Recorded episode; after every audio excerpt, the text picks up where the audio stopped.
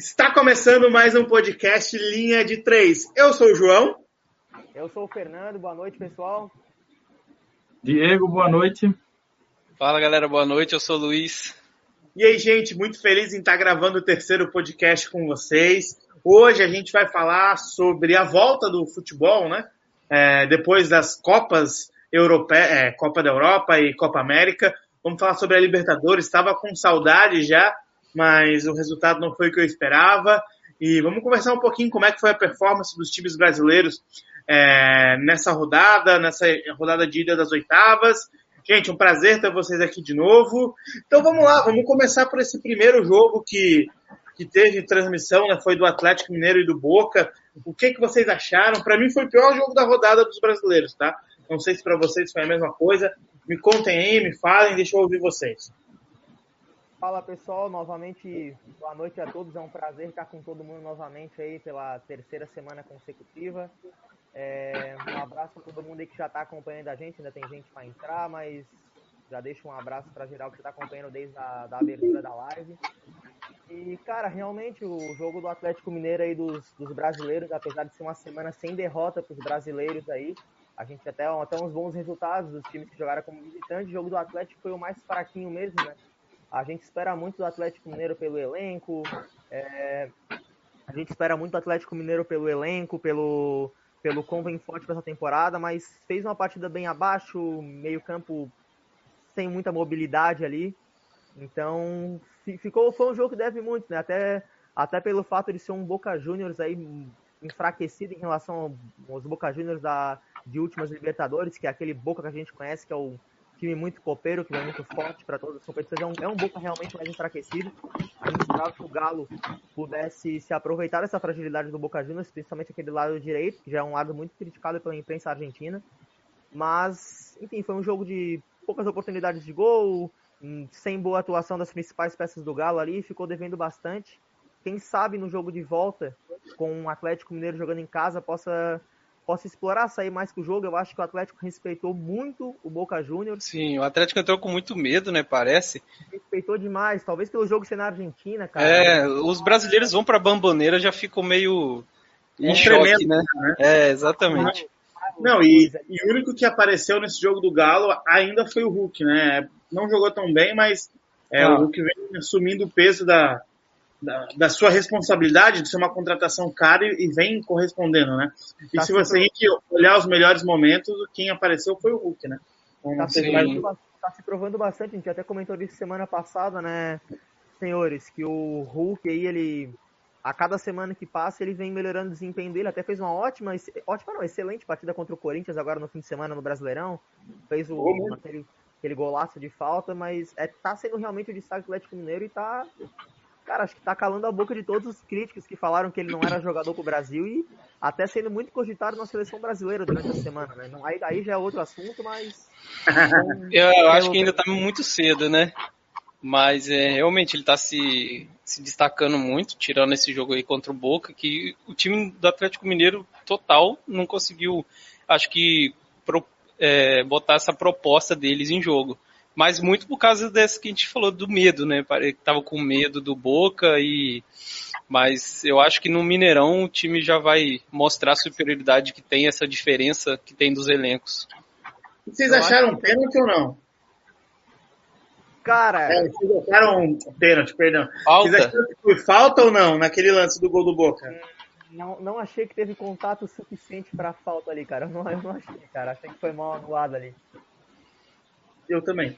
Eu achei que foi mal anulado. Ele, ele, eu não lembro, ele anulou, ele anulou na hora ou o VAR chamou e ele anulou? O VAR chamou e anulou. É, então, a, aquele contato ali para mudar a decisão de campo, eu acho que não, não era suficiente mesmo, não. Eles que falam tanto desse negócio de manter a decisão inicial e. Respeito, é, respeitar a decisão do campo, né? Tem, tem é, exatamente. Disso, né?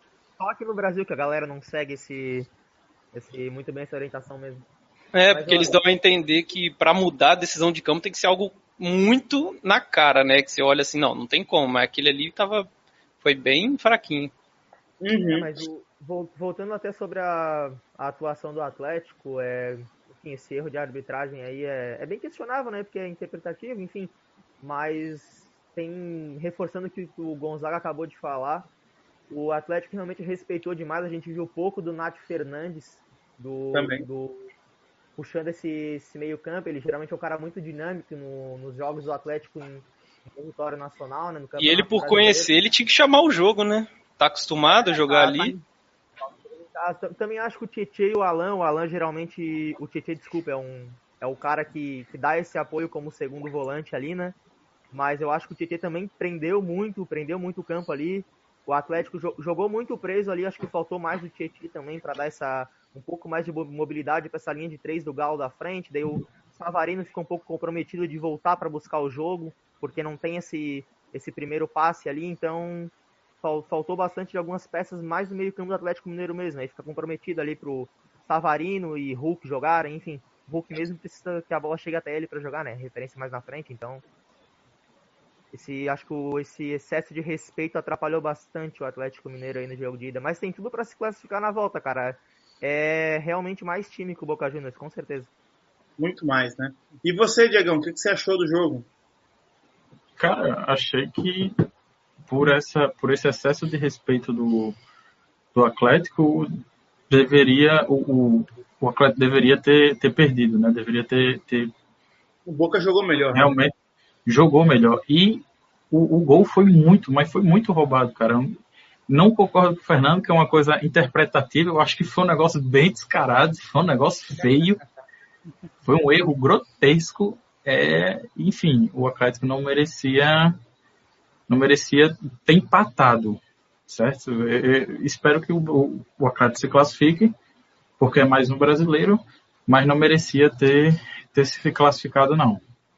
É, eu achei um jogo muito fraco tecnicamente, assim, depois, se a gente for olhar os melhores momentos, olhar o que aconteceu no jogo, é, dá para ver que dá para ver que realmente foi um jogo fraco. Né? A gente estava dando uma olhada nos melhores momentos antes de começar o podcast, né, para relembrar, etc.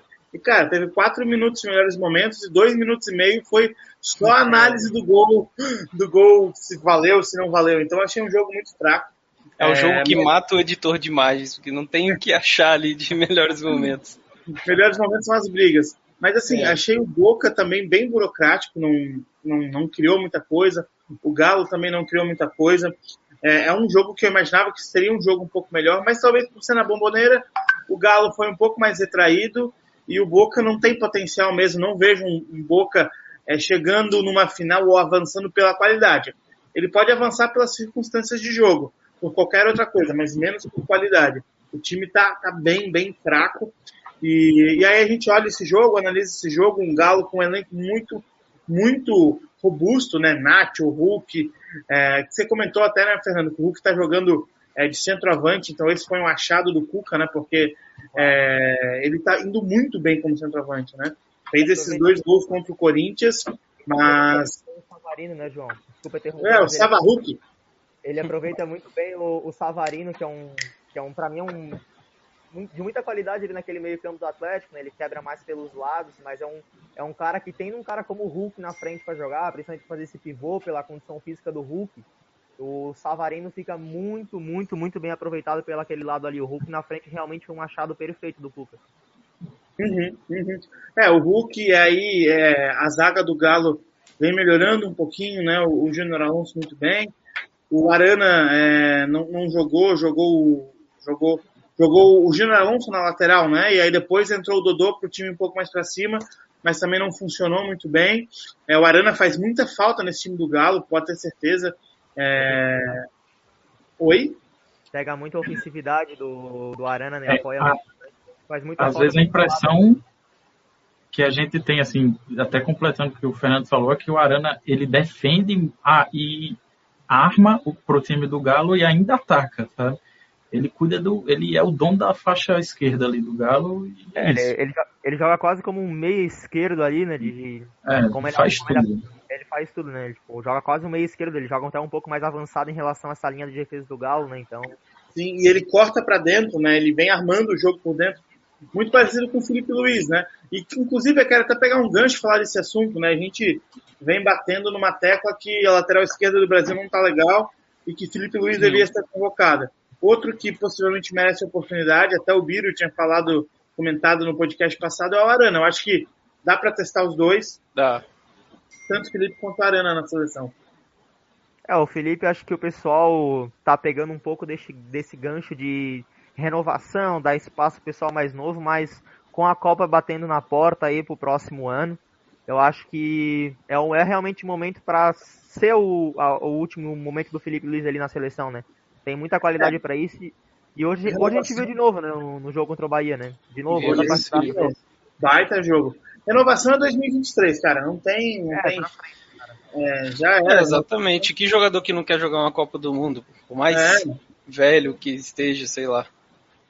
O Felipe Luiz ainda. É, muita gente fala que naquele jogo contra é, a, a nossa amiga Bélgica, é, era para ele ter começado como titular, né? Porque o Marcelo não jogou as oitavas, se eu não me engano, e o Felipe jogou, vinha bem, aí o Marcelo voltou, e até, meu, deveria ter começado com o Felipe, etc. Não sei se vocês se recordam. Poderia ter começado ali com, com o Felipe Luiz, né? Até porque o padrão de jogo da seleção naquela partida era mesmo mais de cadência, né? Porque a seleção Sim. da Bélgica é uma seleção que joga no contra-ataque. Tem um cara igual o Felipe Luiz, que trabalha tão bem a bola ali pelo lado esquerdo e armando esse jogo pelo meio, como o João bem citou anteriormente, eu acho que seria um ideal para aquela partida, né? Então. Uhum. É, o Marcelo não estava fazendo uma Copa do Mundo boa. Eu achei até que o Tite ia aproveitar, viu que o Felipe Luiz tinha feito uma boa partida e ia botar ele de titular ali no próximo. Mas aí aconteceu o que aconteceu, infelizmente. O Marcelo também já não vinha bem no, no Real Madrid, Sim. né, Gonzaga, porque o, foi o Real 2018, foi o Real que chegou tricampeão da Europa, né, que eles ganharam o tri contra o Liverpool lá em Kiev. É, triste, né, porra. É, ganharam um tri lá, mas o Marcelo já estava sendo muito, muito questionado naquela época, né, tanto que na temporada seguinte o Marcelo acabou pegando o banco e tal, mas era muito questionado, o Marcelo tomou a bola nas costas o tempo todo.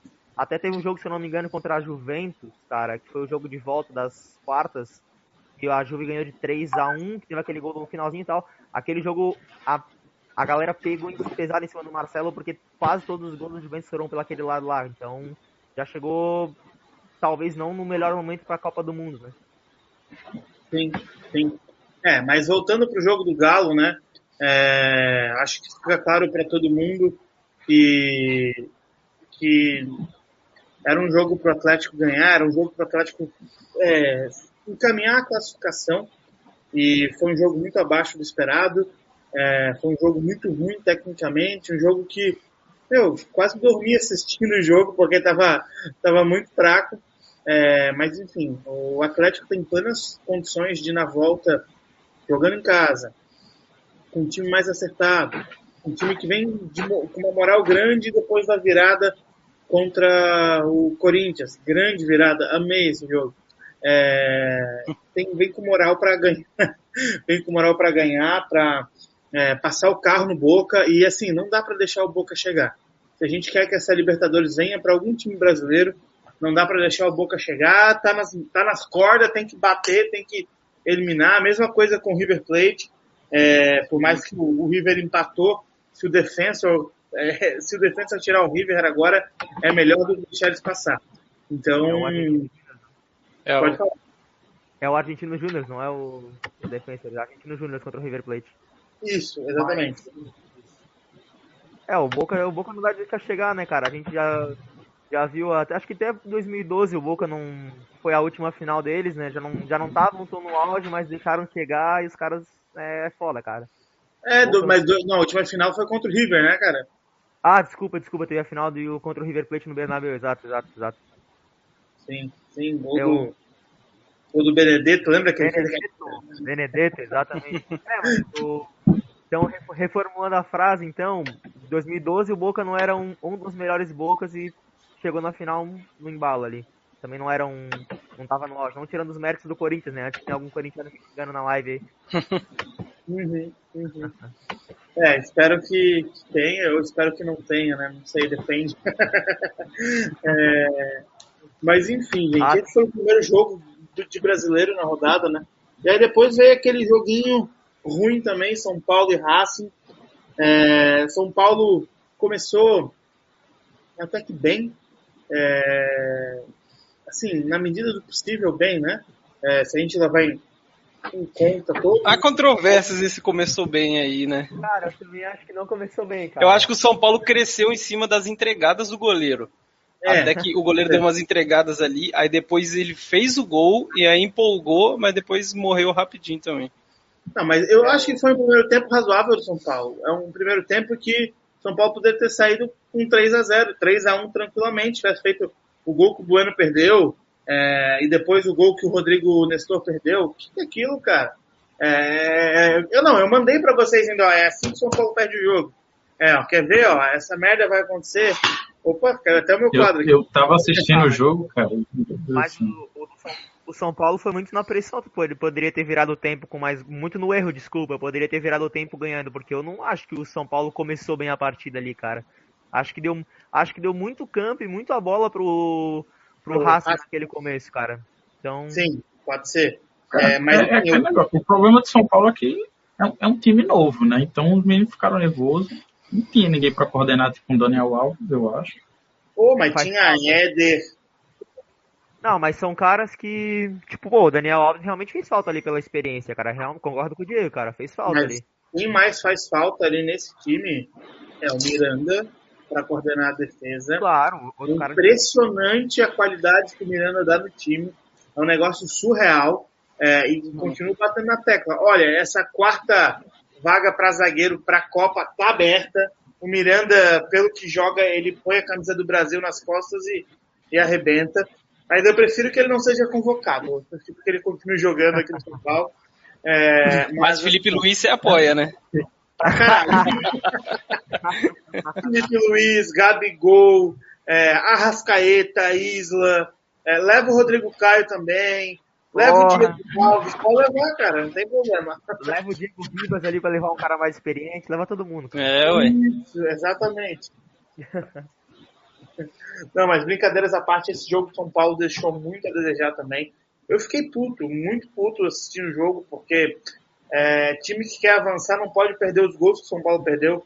Os dois gols. O do Vitor Bueno, principalmente, dá, dá, vontade de dar uma surra de gato morto nas costas até miar, cara. Porque, porra. Meu Deus, ele faz o primeiro gol porque, porque não tinha como errar, né? É, porque o, a bobeada do goleiro, o goleiro entrou querendo entregar. Mas depois me faz uma defesa daquela, não entendo essas merdas. Compensou. A defesa é, do ainda, chute. Eu ainda, ainda voltando ao ponto que o Diego falou, realmente eu acho que os caras de experiência ali no, no elenco realmente fizeram falta ali. O, até o Miranda, não só pela experiência, mas pela qualidade que ele dá no, para a zaga de São Paulo, como o João bem citou, né? Eu acho que o São Paulo melhorou a partir ali da metade do primeiro tempo. Depois da metade, último, último terço ali, ó, tá, 35 para frente, talvez. Porque no começo eu acho que o São Paulo. Né? É, o 30 é, melhorou depois do gol, melhorou depois do gol, mas estava muito pelo erro do Racing do que por méritos próprios de criar algumas jogadas. Melhorou depois, na sequência, né? Mas eu acho que o São Paulo é, deu demais a bola pro, pro Racing. É, os caras tiveram, acho que 60% de posse de bola no, na partida. Acho que no primeiro tempo, se eu não me engano, no ápice, o Racing estava com 72% de posse. E para um time como o Racing, em comparação ao São Paulo, não, não tem condição no time, São Paulo jogar em casa e dar esse espaço para os caras jogarem, né? Então, o começo de São Paulo ali no jogo foi bem complicado. Mas se recuperou bem, se recuperou bem. Até acho é, que o resultado foi justo pelo que foi a partida. Não sei o que vocês acham disso. É, o... eu acho que assim, o primeiro tempo o São Paulo foi melhor que o Racing. E no segundo tempo, eu, eu acho, assim, a, analisando o jogo, é, foi, teve as entregadas do goleiro, mas depois do primeiro gol, o São Paulo poderia ter feito tranquilamente mais dois. Então eu acho que o São Paulo foi melhor no primeiro tempo, mas no segundo tempo foi muito mal, né? O Racing dominou a partida no segundo tempo. Na verdade, o segundo tempo foi muito burocrático dos dois times, foi um jogo chato. Não teve muitas oportunidades de gol, quase zero oportunidades de gol. É... Diferente do primeiro tempo, teve algumas. Pode falar, Fernando. Se eu não me engano, João, o Racing teve acho que quatro, três finalizações no segundo tempo, se eu não me engano. Eu tinha visto a estatística mais cedo. Tipo, teve uhum. a bola realmente de novo, mas não, não fez muito com ela. Não criou, né? Não criou. Mas assim, ó, coisas interessantes para se observar nesse jogo, né? O Benítez começou no banco e o, o Reinaldo foi barrado para jogar o Wellington, lateral da base. É, não sei, é o segundo jogo seguido que o Wellington é, começa como titular no lugar do Reinaldo.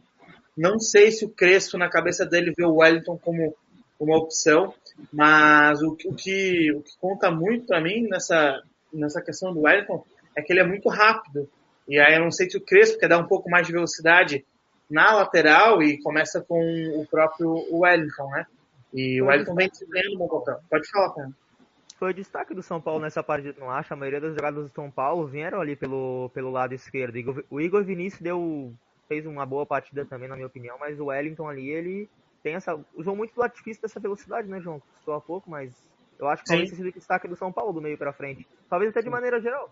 Para quem, é. quem foi o destaque para tirar do, do São Paulo contra o Racing? Do São Paulo, eu não acho ninguém. ninguém. Não, não tem, não tem. Como, do, mesmo, do mesmo jeito que deram o prêmio de melhor, melhor do jogo pro, pro atacante do, do Racing. Esqueci até o nome ah, dele. O, é o Copete, não foi? É, o Copete. É, pra mim ele só fez o gol, não, não, não, não, jogou mais nada. Tudo bem que fazer o gol é, é, é um ponto, foi um gol bonito, né? uma jogada que. Nossa, eu fiquei muito puto. A bola que entrou. Não tem, é impressionante. Mas o, o, jogo não teve destaque, assim, não teve jogadores de destaque. Nem defesa foi tão bem. Poderia colocar o, o goleiro dos caras, mas ele também entregou três vezes é, a bola e o São Paulo perdeu oportunidades. Mas, assim, o Wellington, que a gente estava falando, ele fez um bom jogo. Ele fez o cruzamento pro, pro gol do Vitor Bueno, né? Por mais que foi o goleiro que entregou, ele que, ele que fez o cruzamento. Depois, ele entrega a bola pro Vitor Bueno ali, eu acho que foi um erro eu acho que ele tinha que ter chutado aquela bola é, e, e ele não chutou. Então, sabe, aquele lance que o Vitor Bueno perde o gol, que o goleiro faz uma defesaça? Então, para mim, ele tinha que ter é, chutado no gol. Ali era para chutar no gol. Tanto que depois, alguns minutos depois, o, o Nestor vem com a bola que era para tocar, ele chuta no gol e acaba não fazendo. Então, acho que o São Paulo foi muito mal na partida. É, eu acho que está com sérios riscos de não se classificar. É, ganhar lá em Alvejaneda é difícil. É, o Racing, o São Paulo meio que ressuscitou o Racing. O Antônio Pizzi estava quase caindo quando foi jogar contra o São Paulo. Se o São Paulo tivesse ganho aquele jogo lá em, lá em Racing, né, lá em Alvejaneda, é, talvez o Pizzi teria caído. Aí eles empataram, o Pizzi ganhou no final de semana e depois veio no Morumbi, ganhou do São Paulo. É, quando, saiu a, quando saiu o sorteio São Paulo e Racing, eu gostei, porque o São Paulo vinha bem, né, campeão paulista, e, cara, só perdeu pro Racing por um detalhe, tinha totais chances de ganhar. Aí veio essa sequência de nove jogos sem ganhar no Brasileiro, é, e aí sim deu uma apertada, o futebol caiu muito, só que aí a gente leva em consideração, São Paulo sem Miranda, sem Rigoni, chegou, vestiu a camisa jogando demais, o São Paulo sem Daniel Alves, Benítez voltando de lesão, é, o Arboleda jogando faz uma diferença muito grande, né? Então, é bizarro, mas o Arboleda faz uma diferença na zaga de São Paulo inacreditável. O Benito com ritmo faz muita diferença nesse time de São Paulo também. Uhum. Aí o ataque, é, Luciano machucado, o Éder machucou os 20 do primeiro tempo. Aí é difícil também, né? Não tem como cobrar muito mais dos caras, né? É, porque o time todo esfacelado, esfacelado para jogar uma, uma terça-feira de Libertadores, um jogo tenso, um jogo contra um time argentino que catimba, que bate. É difícil, é difícil. É, não sei se estava para esperar mais do que aquilo do São Paulo, mas foi um jogo chato, um jogo feio, e o São Paulo corre sérios riscos no segundo jogo de não se classificar. Não sei o que, vocês acham. Acho não, que concordo. O, se o Racing conseguiu crescer no jogo no Morumbi, se eles começarem encaixando algumas jogadas é, na Argentina, eles têm tudo para crescer no jogo também e ficar grandão, né, como eu gosto de falar, e, e abrir o placar. E se abrir o placar, os argentinos começarem a fazer catimba, aí, meu amigo. Cara, ainda mais. Boa sorte. 0x0 da eles, né? É.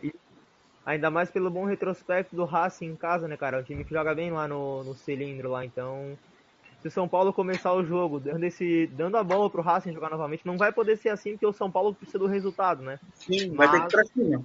Vai ter que ir pra cima, cara. Então vai, vai ser um jogo muito interessante. Vai ser um jogo muito interessante por isso, né? O São Paulo precisa do resultado, vai pra cima. E o Racing é um time que tá, tá, valorizou a bola no primeiro jogo, valorizou a bola em alguns jogos ali. É um time que gosta de trabalhar a bola, por mais que seja limitado tecnicamente. Mas vai ser muito interessante de ver se esse conflito aí de, de principais características dos dois times. São Paulo também. É, João que é mais que acompanha o São Paulo dia a dia aí, mas eu acho que São Paulo, principalmente. ok, cara. acho que São Paulo, principalmente pela fase, não não tem, não tá com nos melhores momentos para propor o jogo, mas vai ser obrigado perante as circunstâncias, né, cara? Então vai ser. Mas assim, se jogar que nem jogou contra o Inter, tem grandes chances de ganhar. É, mas, contra o Inter, mas, mas, mas, aí, que tá, mas aí que tá a fase do Inter é bizonha também, então. É, é bizonha, mas se jogar propondo o jogo que nem jogou contra o Inter, tem grandes chances de ganhar. É, ainda mais porque a zaga vai estar um pouco melhor, né? Contra o Inter, o São Paulo sofreu bastante, é, a zaga estava esfacelada ainda, jogou o Diego Costa, que, porra, é ruim pra caramba o Diego Costa, é, e aí tomou muita bola nas costas, o Caio Vidal perdeu dois gols. Só que do mesmo jeito que o Caio Vidal perdeu dois gols, o São Paulo poderia ter feito um seis no Inter, que seria tranquilamente um, um resultado plausível pelo volume de jogo que o São Paulo teve. São Paulo, desde o início, dominou o Inter, tanto que fez gol cedo, com dois minutos de jogo, né? bem cedo mesmo, né? três minutos, gol do Rigoni. E depois administrou o jogo e poderia ter feito mais, acabou não fazendo. Então, é, a minha esperança é essa, o Rigoni voltar, acertar esse ataque. Não sei se o Éder joga ainda, tá? Mas para mim não dá para jogar o Vitor Bueno. Por mais que o Pablo seja ruim, começa com o Pablo, é, Pablo Rigoni no ataque, é, ou com Éder e Rigoni, mas só, só não, não dá para jogar o Vitor Bueno. O Vitor Bueno ele entra cansado já no jogo. É impressionante. É impressionante. horrível. Parece o Vitinho, né? Porra, cara, então você fala que entra cansado, eu lembro do Vitinho na hora. Eu troco o Vitinho pelo Vitor Bueno. Hoje não pode falar do Vitinho, né? Hoje não. É, isso. É, hoje é dia sagrado. Vocês... Hoje como decidiu a partida. Vocês reclamam demais de jogadores que tem, bicho. Eu vou dar um Rafael Moura pra vocês. Eu, eu, vou dar um Rafael Carioca pra ver como é que vocês se sentem. O Rafael não, Carioca mas... é bom, cara. Leva pra tu, velho. Não, não, é assim, não é mesmo. Assim, eu, eu acho que é, não sei como é que tá a situação da, do DM do São Paulo, mas eu acho que voltando o Rigoni, o Luciano, ou Rigoni e, e Miranda, ou Luciano e Miranda, não sei. Acho que é, mais dois é reforços. É Miranda e Rigoni, o Luciano é talvez no banco. É mais difícil. É, eu, pelo, pelo que eu vi, eu, pelo que eu vi um pouco da lesão do Éder, ele, ele não volta tão, tão cedo, não. Infelizmente. Uhum. É, mas já, já com Rigoni e Miranda, Oi, Oi Fernando. O Luciano? Oi. Eu interrompi o João, falou Luciano no banco, é isso mesmo? O Luciano, não, o Luciano é, tá ele só tem chance de, de, é, de ser banco, né? Entrar uhum. é, porque ah, tá, não, não, desculpa, jogar os 90 ele não... Não... Eu entendi que o Luciano voltando 100%, o João queria que ele preferisse que ele começasse no banco, foi isso que eu entendi, mas... Não. Entendi, entendi errado, entendi errado. Então, aí eu acho que o, o, São Paulo entrando focado, ele tem, ele tem chance, cara, de ganhar, tipo, com uma certa tranquilidade, mas se, se entrar já desfocado, se deixar se abalar pelos, pelos, pelos desfalques que tem, aí o, o Racing vai levar o jogo muito fácil, muito É, o São Paulo, na verdade, se, se realmente tivesse, tivesse completo para a partida e, e não desse o, essa oportunidade do Racing propor o jogo, é mais time tecnicamente que o time deles, né, cara? Os caras também estão um tempo parado. Eu, eu acho. Tá voltando é. agora, né? Então... Eu acho que teria ganhado com uma certa facilidade do Racing, se tivesse completinho. Teria ganhado com facilidade. Na fase de grupo, se eu não me engano, perdeu o jogo do Racing, mas foi com o time reserva na última rodada, certo, João? Foi, foi, foi com reserva. E olha, e vou falar, não foi um jogo ruim de São Paulo, não mesmo foi. com o time reserva. O São Paulo tomou o gol um escanteio cagado. E. Foi no final do jogo o gol, se não me engano, ainda, né? Não, foi no início do jogo. Não, foi no início. No final do primeiro tempo, eu acho. Mas o São Paulo foi para cima. Vitor Bueno perdeu o gol. É, o time perdeu bastante gol também nesse jogo contra o Racing. Só que teve o controle do jogo por muito tempo, né? É, mas o São Paulo com o time completo tem grandes chances de passar. O problema é não ter o time completo. O problema é. Eu vi uma estatística: o Crespo perde um jogador a cada oito dias. desde que ele chegou no São Paulo. Tem uma lesão no São Paulo a cada oito dias. É, é, um pouco complicado, né? É, e aí a gente pega esse calendário. Pô, o Racing estava 40 dias sem jogar, mas eu preferia que o São Paulo tivesse há 40 dias sem jogar do que jogando um jogo a cada três dias. Realmente. Onde, onde e não há treinador que consiga fazer um time embalar com um jogador machucando a cada oito dias, né? Exatamente, exatamente. Exatamente. Fala, Fernando. O... Não, já complementei ali o, o que eu acredito que vai ser o cenário da partida de volta, né? A gente tem que aguardar aí para ver como que o São Paulo chega com o elenco para a partida, mas propõe um jogo com um time mais completinho mesmo, é, é, é, mais favorito, apesar do Racing ser muito difícil de vencer, o, vencer eles lá no cilindro, né, cara? Então, mas, né, uhum.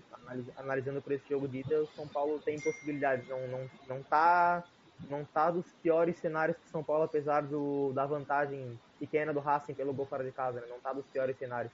Acho que dos brasileiros aí foi o, foi o que teve o pior resultado, apesar de não ter perdido, né? Mas então, Sim. Tá, não, não, tá, não, tá, não tá muito difícil, não. Foi o que teve o pior resultado. Eu só não vi o, o resultado do Corinthians e do Santos. Ah, eles não estão ah, na, na Libertadores. não, mas agora, fa falando do. Fa falando do, para mim, o, o melhor brasileiro na rodada, Fluminense, Cerro e Fluminense, né?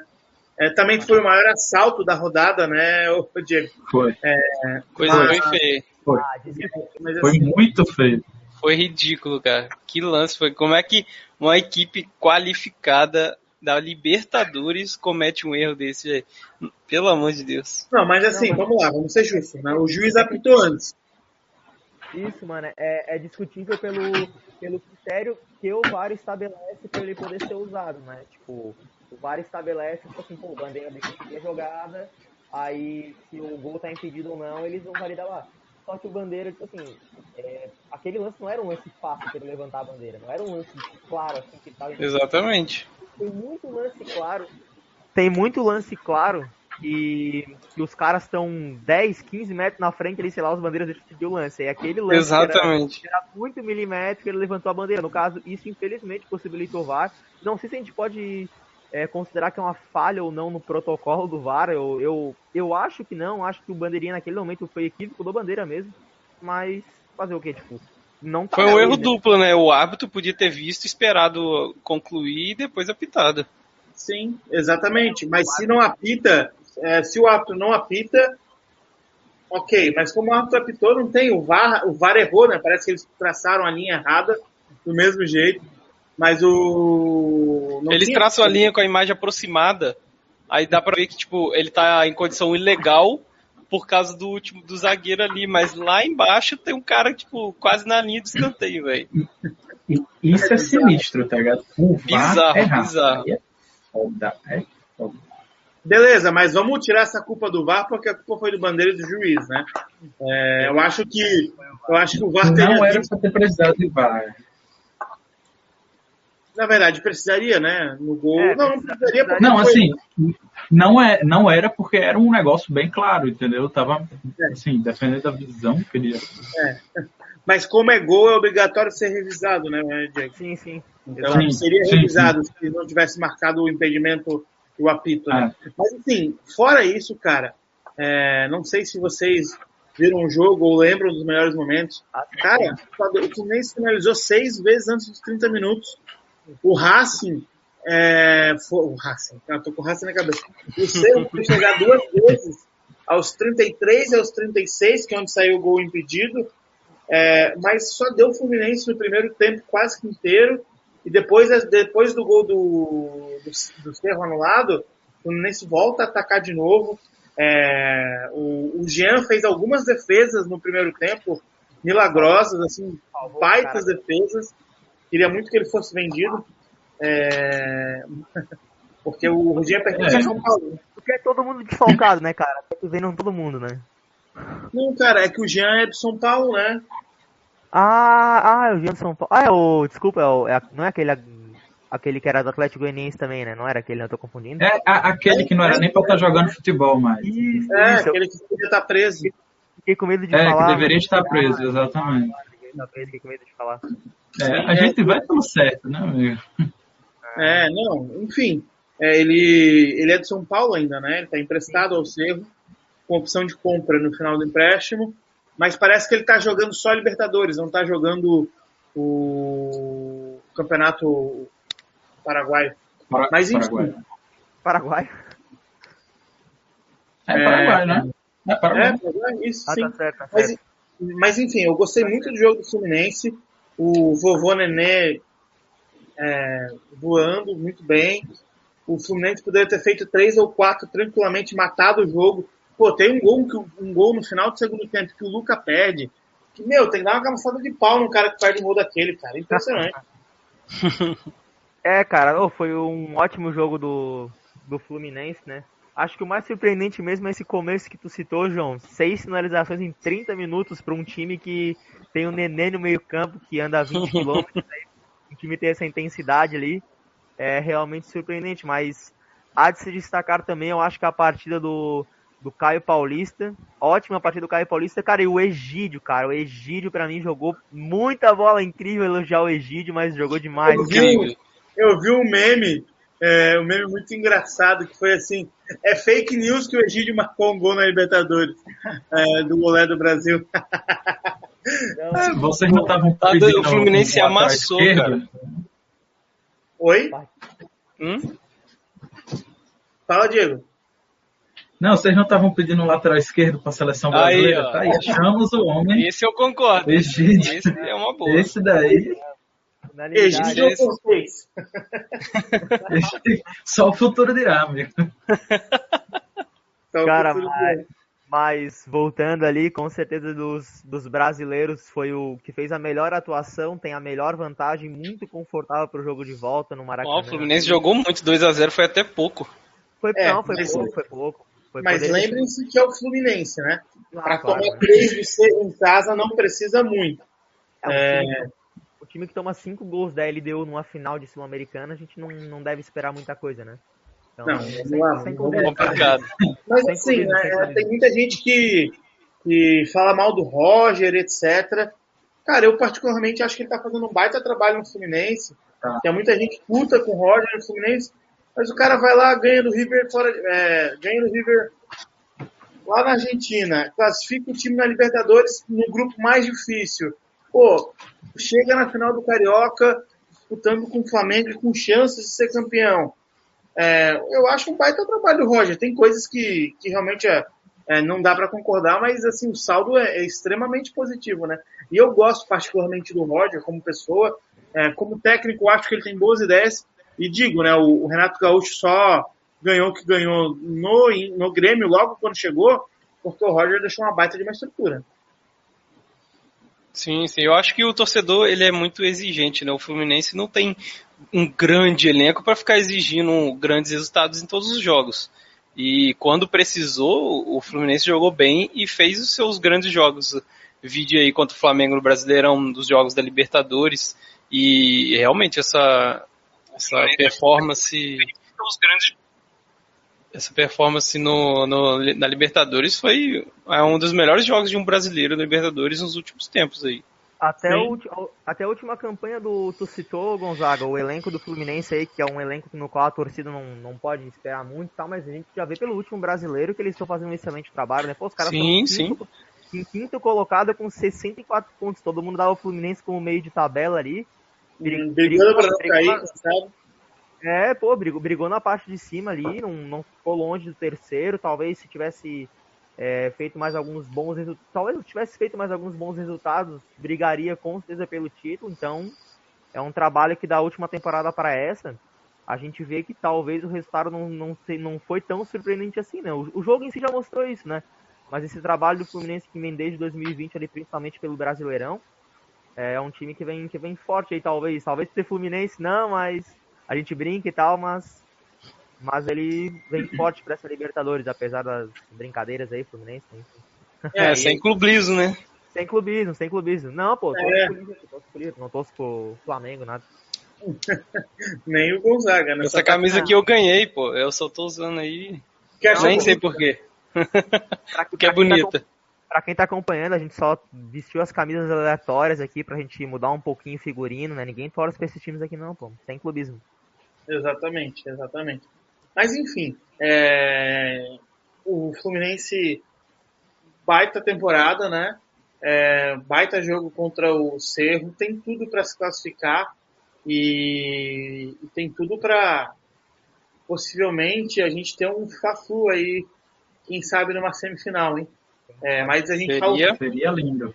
A gente seria um fala, jogaço. A gente fala um pouquinho disso depois. Vamos falar agora é, do jogo do Flamengo e Defensa e Justiça. Que pau que o Flamengo tomou, hein? Nossa, Puta não quero nem que falar desse jogo, não. Ô, João, Não, vamos antes, falar, pô. João, Foi antes, sofrida.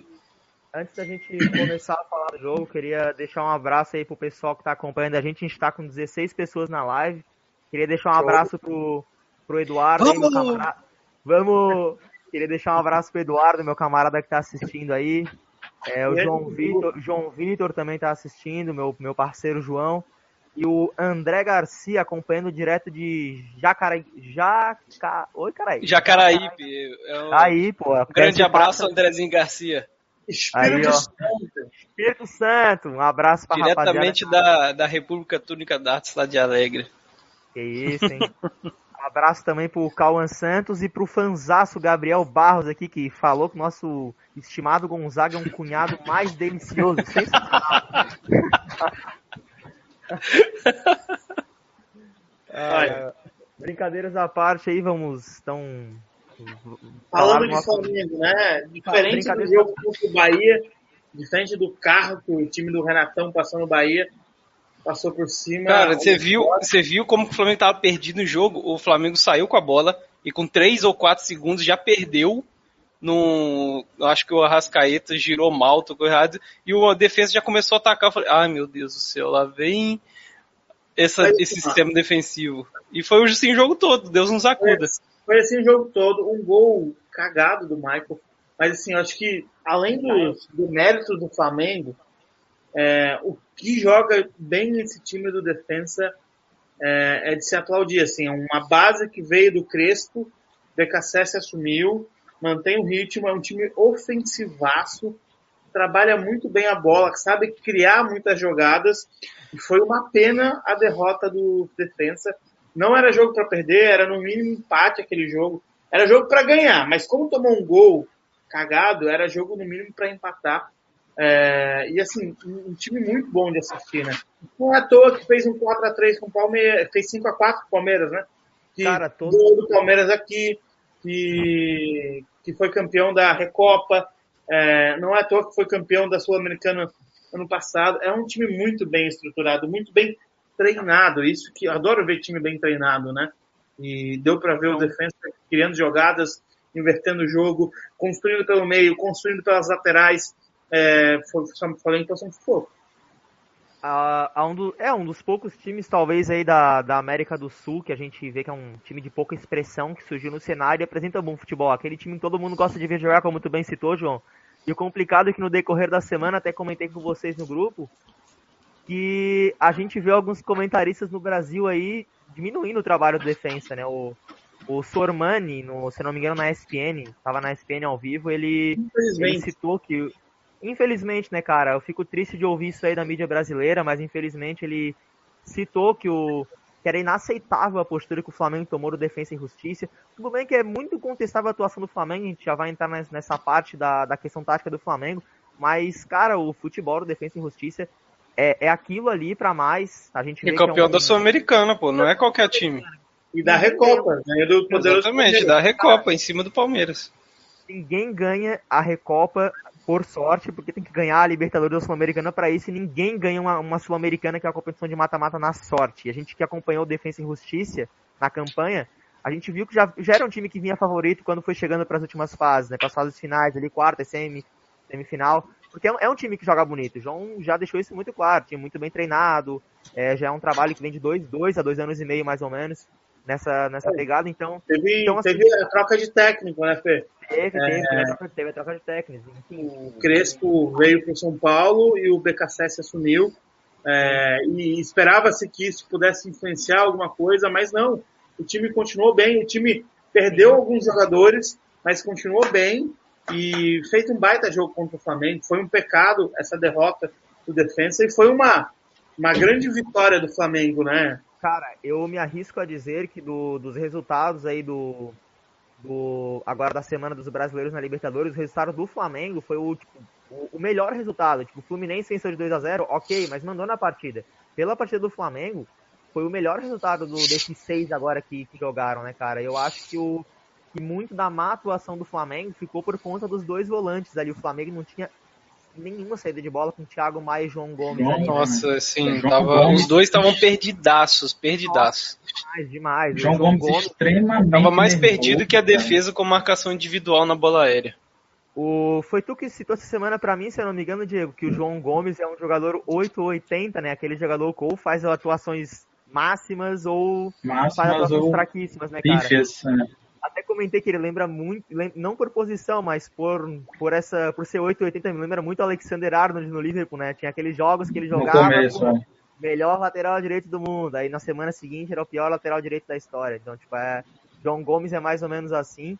E o Thiago Maia também não fez uma boa partida, ele e o João Gomes não estavam se entendendo ali nessa transição de quem fazia o lado esquerdo, quem fazia o lado direito, quem saía para dar o bote, quem saía para acompanhar nessa marcação que vinha um pouco mais até o meio-campo. Então, eu acho que talvez os únicos os pontos positivos do, do Flamengo na, nessa vitória ficam no Michael. Foi, foi uma boa válvula de escape ali na, nas poucas que o Flamengo teve, porque o segundo tempo também foi muito inoperante. Teve só a chance que o Gabigol lá, que, enfim, chutou em cima do goleiro, mas fraquíssimo segundo tempo do Flamengo. Michael que fez o gol. Diego Alves, é, para mim, o melhor da partida. Se não fosse ele, não, não teria saído. O Flamengo não teria saído sem tomar gols. E, cara, o, Gustavo Henrique, para mim, fez uma boa atuação, cara. Ele começou um pouco desligado ali, teve alguns erros envolvendo ele e o Isla ali. Mas o Gustavo Henrique, pra mim, fez uma ótima atuação. Hoje, de novo, fez uma ótima atuação. Espero que ele cresça e para de ser esse cara no Flamengo aí, porque, olha, complicado. Mas, no geral, a partida do Flamengo aí, nota 3 aí, sei lá. Horrível. Cara, é, eu, eu achei interessante você falar do Diego Alves e do, do Gustavo, já, já linkando um pouquinho com o jogo de hoje do Flamengo eu acho que a defesa do Flamengo tem que trabalhar mais a saída de bola, cara. Tá errando muito, errou umas três jogadas contra o Defensa, errou hoje contra o Bahia. Tudo bem que hoje, né, nada, não era a mesma coisa, o Bahia tá meio perdido pelo jeito. Mérito, mérito do, do Flamengo, mas como erra a, a, saída de bola, tanto o Gustavo quanto o próprio Diego Alves, acho que por não ter muita opção ali para passar também, porque os dois zagueiros não ajudam, mas, né? E pior, ô Diego, e pior que o Léo Pereira no, no Atlético Paranaense, acho que uma das melhores características dele no Atlético Paranaense era essa era saída de bola. De bola. É, Exatamente, né? É incrível, cara. O Léo Pereira é outro não cego. É, mas assim, eu tenho mais esperança no futebol do Gustavo Henrique do que no do Léo Pereira. É, o Gustavo Henrique chegou no Flamengo com uma baita contratação, né, gente? É, eu gostava é muito dele, cara. Não, com certeza, eu também gostava. Mas o que eu queria ressaltar sobre essa partida do Flamengo, além do futebol do Defesa e Justiça, é, que foi muito bom, foi gostoso de assistir, é, mas eu acho que em casa o Flamengo tem tudo para se sobressair na volta. Não, não podemos esquecer que o Flamengo estava sem quatro jogadores do time titular. Se pegar o Gerson, que acabou de sair cinco é o Rodrigo Caio, o William Arão, Diego, Bruno Henrique. É, Sim, mas, mas mesmo assim, o, com o time que foi a campo, o Flamengo podia e devia fazer muito mais. Não, com certeza. E para volta, o Flamengo joga muito melhor. Imagino que vai jogar muito melhor, né? É, do que se fosse, jogou. Se fosse a volância de hoje, era outro jogo, hein? Se fosse Arão e Diego, a volância. Nossa, hoje eles dominaram o meio de campo ali, cara. Era outra partida contra a defesa. Sim. É, o, o, Diego, o Diego se encontrou nessa posição é, e ele dá muita dinâmica. Graças Diego, ao grande Rogério Ceni. Queria deixar isso bem fixado, né?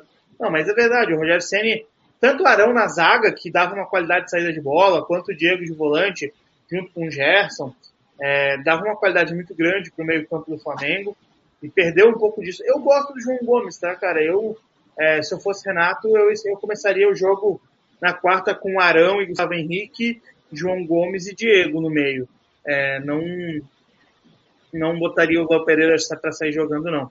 É, eu começaria com, com Arão na zaga. Porque prefiro Arão na zaga do que o Léo Pereira e, e, gosto do futebol de João Gomes. É, acho ele um, um, baita volante. 880 pode ser, mas é, ele é mais 8 do que 80, né? Ele joga mais vezes bem do que, do que mais vezes mal, né?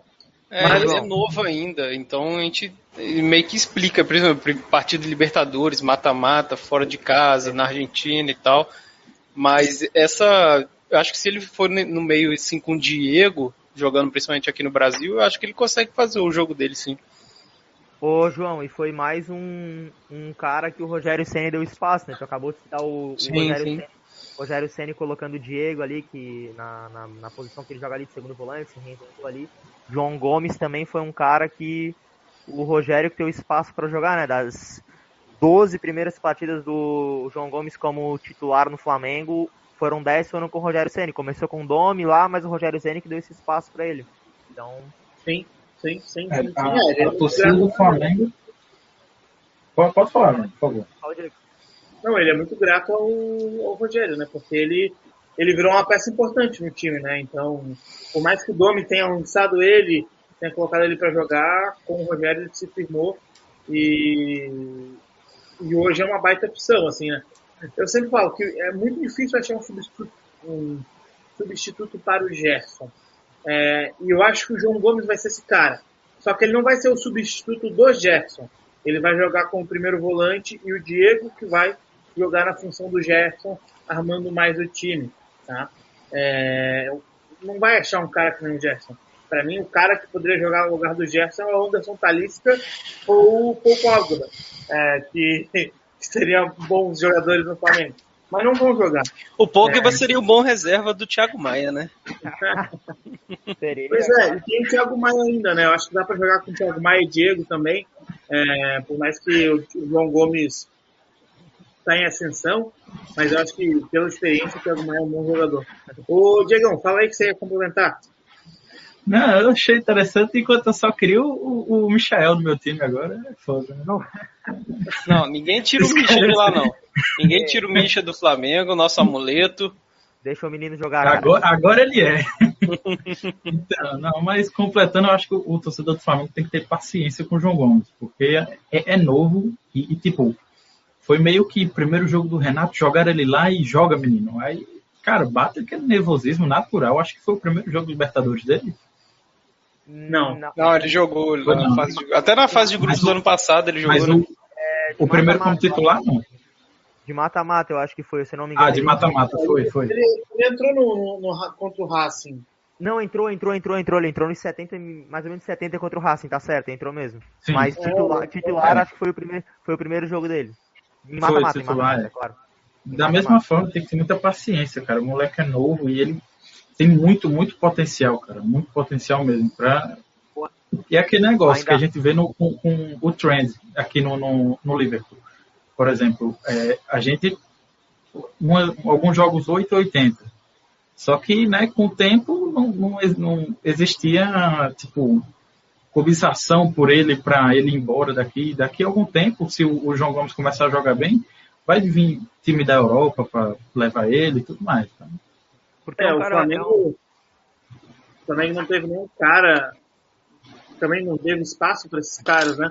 Depois de Renier, Paquetá e Vinícius Júnior, porque a situação financeira do Flamengo ficou tão boa assim pela, por essas três vendas, né? Renier, Vinícius Júnior e Paquetá. Essas vendas, 45, o Paquetá foi 30, se eu não me engano, ou 40? 30, 30, 30. 30, né? O Renier foi Renier 30. Foi quanto? O Renier, cara, não lembro o preço do Renier de cabeça. Não lembro. Acho que uns 35, 30 e por aí. É, então foi 136 milhões de reais. Isso. Na época. 35 30 milhões. 30 milhões de euros. É, foi Então, é, é, essa renda deu para o Flamengo é, muitas possibilidades, trazer alguns caras, etc. É, mas não, não vinha revelando um jogador com potencial depois dessa galera, porque também o time todo foi formado por jogadores muito bons, e aí sem espaço para colocar uma, alguém da base dentro. Aí hoje tem o Mateuzinho, é, que eu gosto dele como lateral, tem o João Gomes, o Ramon, né? Eu acho que o outro. Cara, o, é outro lado. o Ramon, é. Ramon um se der tempo, o moleque também é bola, tá? Ramon não... é, Eu acho que o, os dois próximos a, a, saírem do Flamengo, o Mateuzinho e o Ramon, porque são muito bons jogadores. É, o Ramon tem até uma proposta aí, né? O Ramon tem muita qualidade na saída de bola, cara. Muito tranquilo para jogar, cara. O Ramon recebeu uma proposta aí de não sei quantos milhões de dólares aí. Mas acho que pode né? sair. O Neneca, o Neneca que o Ceni, o Ceni colocou ele como terceiro goleiro, porque acho questão comportamental, mas ele tem um baita potencial também, né? Claro, tem, tem. É, só por pressão mesmo ali no algumas atuações dele no, na, nas últimas que ele foi titular ali contra São Paulo. É, delícia. E... Ei, semana que vem é São Paulo e Flamengo, hein? São Paulo Ih, e Flamengo. Rapaz. Mais três pontos pro São Paulo, né? Vamos... Você tá, tá falando sério? Cara, é, é tipo um jogo pro Flamengo voltar a ganhar de São Paulo. É esse é o jogo. Cara, tu falou isso aí nos dois turnos do ano passado na Copa do Brasil. O Flamengo não ganhou nenhum. Não, não, não, só ganhou nenhum, perdeu todos, né? Perdeu to... É, perdeu todos os jogos, cara. Tomar no cu, né, cara? Perdeu foi, todos e foi, foi humilhado todos. Foi. Mas, assim, mas, esse, esse, esse jogo. Não, esse ano eu tô realmente mais confiante. Que... É, mas, mas não duvido nada do São Paulo fazer o jogo da vida, como sempre faz contra o Flamengo. Pô, mas o jogo do final do Campeonato Brasileiro, o último jogo do Campeonato Brasileiro do ano passado, desse ano, né? Foi esse ano, né? É, também era jogo para o Flamengo ter ganho e o São Paulo jogou muito bem, ganhou aquele jogo com autoridade. É, grande partida do menino Wellington, que jogou como titular no lugar do Reinaldo. O Reinaldo estava suspenso. Mas assim, só para a gente fechar o assunto do Flamengo, eu acho que o Flamengo classifica. Eu acho que é um jogo que o Flamengo vai ganhar na volta. Se jogar, se jogar perto do que jogou, com tranquilidade, saindo jogando bem, é, Diego Alves é muito bom, o Felipe Luiz é muito bom, o Isla voltando. Enfim, o time estruturadinho do jeito que está, tem tudo para ganhar em casa, ou pelo menos um empate. É, então eu acho que o Flamengo passa, por mais que eu gostaria muito de ver esse time do defensa avançando, é, eu acho que o Flamengo passa tranquilo. Assim. Cara, também é, acho.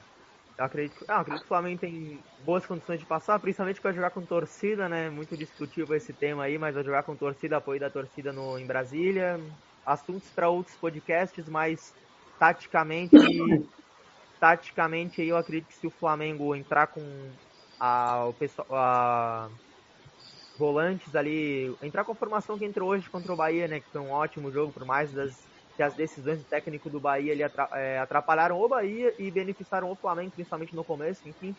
É, se o Flamengo entrar com Diego Arão para o jogo, é, tem tudo para ganhar. Não entraria com o Arão na zaga, como o João falou.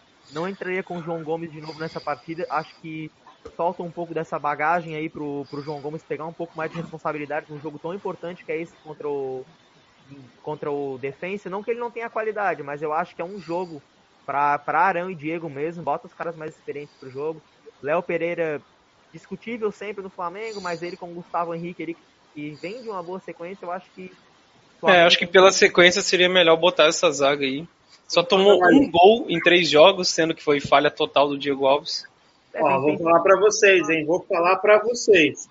Também pode perder o jogo se escalar essa zaga. Me cobrem depois. Hein? Se errar a volância, cara. Se errar essa volância e entrar com os caras dormindo de novo, cara, é difícil. É, eu iria com o Thiago Maia, né? Não João Gomes, Thiago Maia e Diego. Cara, eu não entraria com o Thiago Maia de novo, cara. Nossa, perdi. perdi Thiago Maia tem que voltar a recuperar o, o tempo de bola, aquela confiança, aquele ritmo. Tem, que voltar a ter ritmo, né? A partida dele é pela primeira partida, né? A gente pensa, pô, segundo jogo, não, ele vai voltar diferente, mas não dá de arriscar num jogo tão importante. E o Rodrigo Caio volta quando? Cara, não, não estou por dentro do prazo do Rodrigo Caio aqui, acho que. Também não. Irei dar uma, uma breve pesquisada, mas complementando sobre o jogo de quarta-feira, acho que o Flamengo tem, tem condições muito favoráveis para se classificar, depende muito da escalação do Renato Gaúcho, mas a se basear pelo que aconteceu hoje lá em, lá em Pituaçu, acho que, acho que ele já tem muito bem listado o que ele deve fazer contra o time do Defensa e Justiça, né? Então, ainda mais que é um time que gosta da bola, o Flamengo tem que entrar com a escalação que gosta de trabalhar essa bola também, então não adianta entrar, com, entrar com um time pouco retraído e contra um time que joga muito bem com a bola no pé. Uhum, uhum. É, e você, Diegão? Finaliza aí o assunto Flamengo. Cara, Flamengo tem que tomar muito cuidado. Eu, acho que o, o, torcedor do Flamengo deve ter se iludido um pouquinho por causa daquelas jogadas ensaiadas do que o Renato costumava fazer no Grêmio, que levou para o Flamengo. Mas tem que ver que o time do Bahia estava bem perdido. Aliás, é uma, é uma coisa que eu queria perguntar. O técnico do Bahia merece, merece ser demitido depois desse jogo? Enfim, não. Depois, pra... não? Cara, não, cara, de maneira geral não foi um. É, é, é complicado, tipo assim, foi uma das atuações do Flamengo é, misturadas com as péssimas decisões que o técnico tomou quando escalou o time. Exatamente. O Bahia, cara, o Bahia é o oitavo colocado agora no Campeonato Brasileiro, né? Tipo, não tá fazendo. É, mas, uma, mas o Bahia vem de muitos jogos ruins, tá? Muitos jogos ruins. Não, é... o América Mineiro tomou 4x3 em casa, mas fez um péssimo jogo ali, então. São, são algumas péssimas atuações, mas eu acho que pelo jogo de hoje especificamente, não foram foi uma duas decisões de começo ali que ele entrou com, com um time muito ofensivo, mas que não, que não marcava no meio-campo. O Flamengo teve muita liberdade para jogar no meio-campo hoje. Acho que o jogo de hoje ali foi foi mais um acaso mesmo 5 a 0, muito mérito do Flamengo, mas foi mais um acaso culminando com as decisões do da escalação do Bahia. É, eu não sou a favor de demitir treinador nunca, né? Então já começa por aí. Então acho que não, não tem que demitir, tem que dar continuidade. Se chegar no final do campeonato e realmente não render. Não acho que o Bahia caia, porque é, Chape e Cuiabá já assinaram sua sentença praticamente. É, esporte, eu acho que o esporte vai cair muito de produção com tudo que está enfrentando, o problema, salário atrasado, jogador entrando na justiça. Então acho que são três times candidatíssimos a caírem. E aí o quarto, a quarta vaga está aberta, pode ser o Bahia, mas Pode ser outros times também, né? Acho que tem três aí que vão. Pode ser o Grêmio. Não, não pode. O Grêmio não vai cair, cara. Para. É, tô, tô, tô zoando, mas se, se demorar a engrenar aí. Rapaz, falaram a mesma coisa do Cruzeiro, falaram a mesma coisa do Inter, falaram a mesma coisa de vários times. Vamos. É, mas assim, ó. Vamos, falaram a mesma coisa do Botafogo. Não. Do Botafogo, do Vasco. Não, mas vamos lá, presta atenção. Primeiro que o Grêmio, o Grêmio tem baita time. Segundo, que o time do Filipão não perde tantos jogos. É, terceiro, que o Grêmio ganhou a primeira e tem dois jogos a menos. Se ganhar os dois jogos que tem, é, já sai muito da zona de rebaixamento. Um é contra o Flamengo, hein? É, um é contra o Flamengo. Baita jogo. É... Então o Grêmio não cai, cara. O Grêmio, o Grêmio e, e outra coisa, né? o Grêmio não está na situação do Cruzeiro, o Grêmio não está ferrado em grana. O Grêmio está bem diferente do Cruzeiro. E o Grêmio, se estivesse com o Thiago Nunes, estaria melhor do que com o Filipão. É isso que eu ia citar também, principalmente é pelo. Não, não tá no, naquela, poça, naquela poça financeira igual o Cruzeiro tava, né? É só nível de atuação mesmo.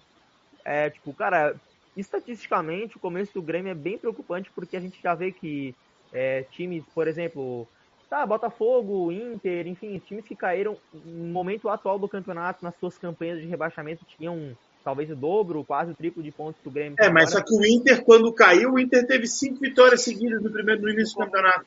Sim, sim, sim, sim, exatamente. Foi queda de rendimento, mas é, sinal de alerta do Grêmio tem que ficar ligado ali até conquistar uma boa margem de pontuação, cara. Por enquanto, não, não, dá, não dá de se convencer o Grêmio não vai brigar para não cair, porque além das péssimas atuações, é, contra o Fluminense também não fez um bom jogo. Não, fez um bom jogo no, no, na parte de controlar o jogo, posse de bola, não deixou o Fluminense criar, mas ofensivamente também não, não, não tá tão bem assim, tá até um pouco inoperante para falar a verdade, um pênalti no final do jogo, enfim.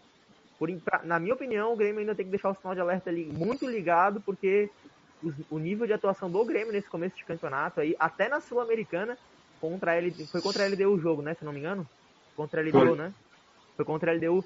É, fez uma, venceu, mas fez uma, uma péssima atuação também na parte defensiva, principalmente. Eu acompanhei o jogo, ele deu, mereceu pelo menos um empate ali, então. É, foi 1x0 contra ele deu. Foi 1x0, foi 1x0. Ele deu, mereceu o empate na partida, eu assisti esse jogo.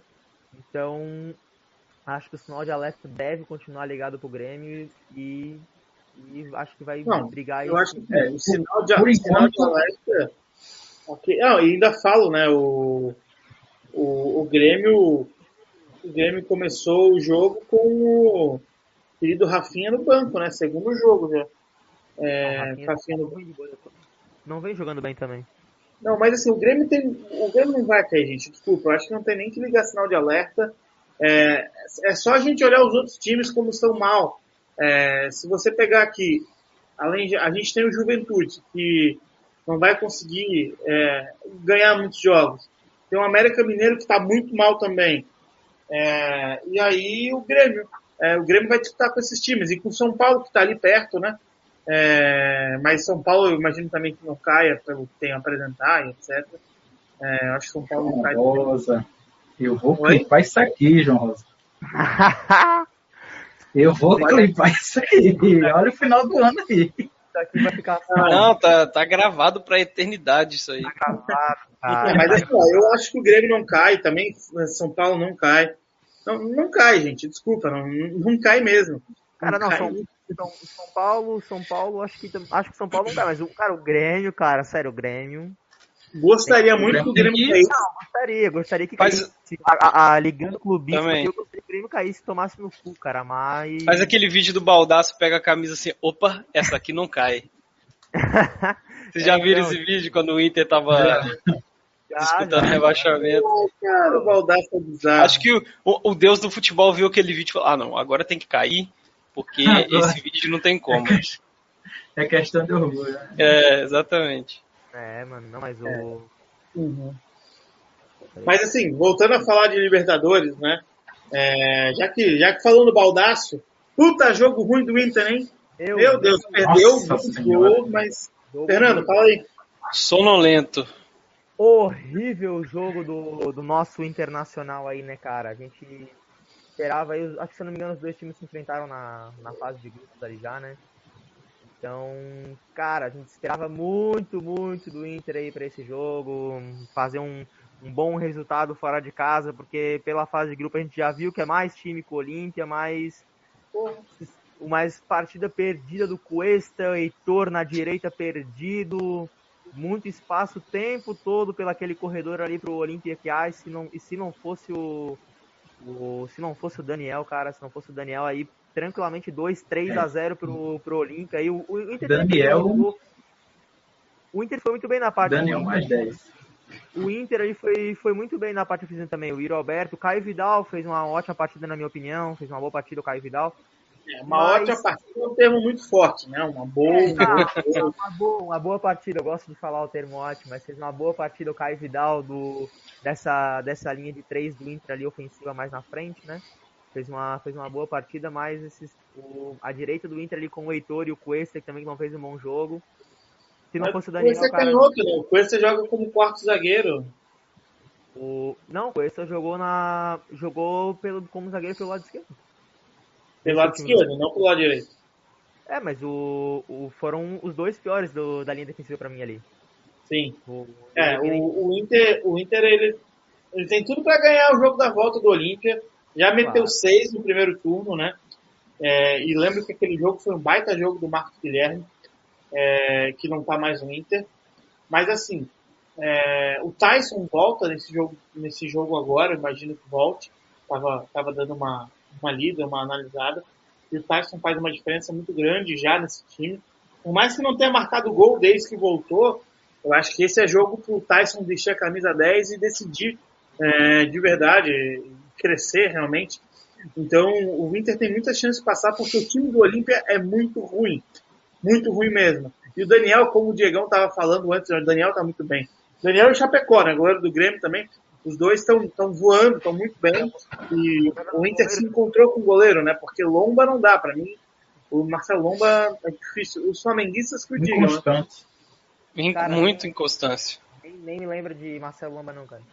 Pô, mas eu, eu não entendia por que, que o Danilo Fernandes não era titular do Inter, cara. Uma, uma das coisas que eu não entendia. Cara, eu acho que é. a sequência de lesão acabou atrapalhando um pouco o Danilo. Ah, isso, isso sim. Também, isso sim foi pro Bahia, né?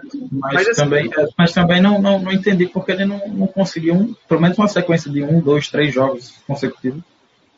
É, e aí a gente tem um Inter é, ainda sem padrão tático do Aguirre, um Inter que não consegue acertar a zaga com a Aguirre, um Inter que é, com muito potencial e, e, e, pouco demonstrado em campo, então isso, isso influencia bastante.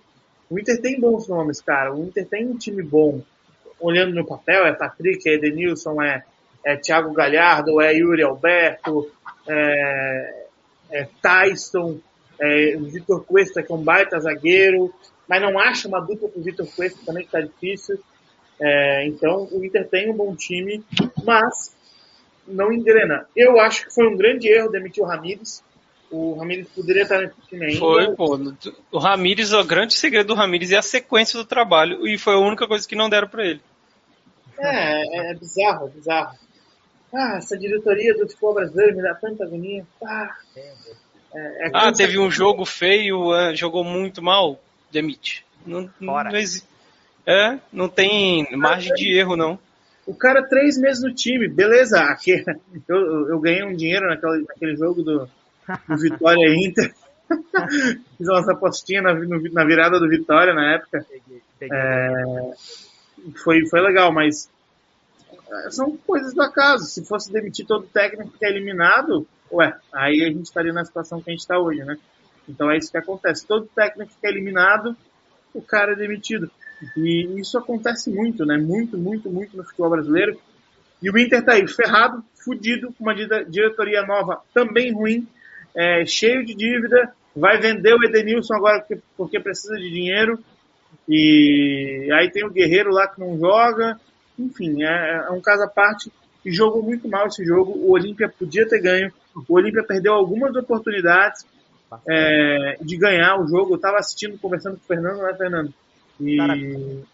4 a, então, 4, 4 a 5 chances claras do Olímpia. Teve o Inter bem no segundo tempo ofensivamente também, no segundo tempo, o primeiro tempo não foi tão bem, mas no segundo tempo teve muita chance, principalmente conseguiu alguns contra-ataques ali, mas o Olímpia teve 4, 5 chances ali que se não fosse o Daniel, cara. Rodada dos goleiros, né, senhores? Todos os, os principais goleiros aí do Everton, Diego Alves, o Daniel, enfim, todos, todos com ótimas atuações, né?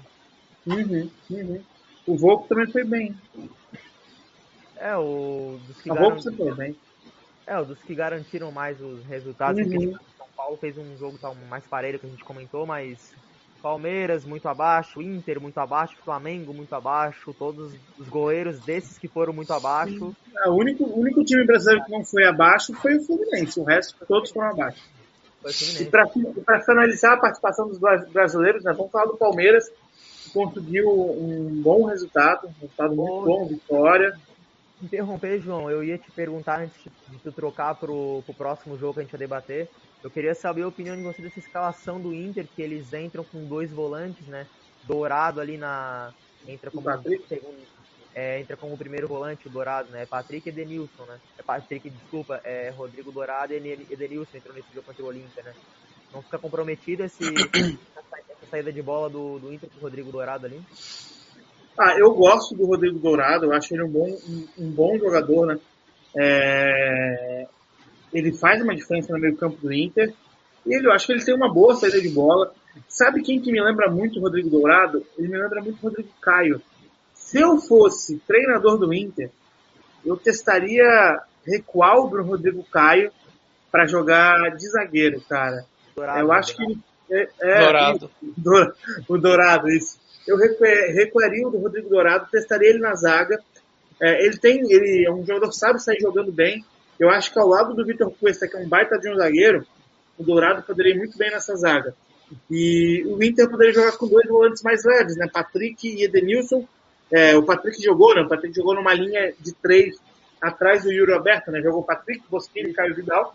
É, eu recuaria o Patrick, abriria Bosquilha e Caio Vidal e Yuri Alberto, jogaria num 4-3-3, ou, enfim, né? É, tiraria o Patrick, botaria um outro meio campo mais forte, é, porque o, eu estava vendo aqui as substituições, né? Entrou o Palácios, entrou e o Johnny no lugar do Bosquilha, né? Que é volante.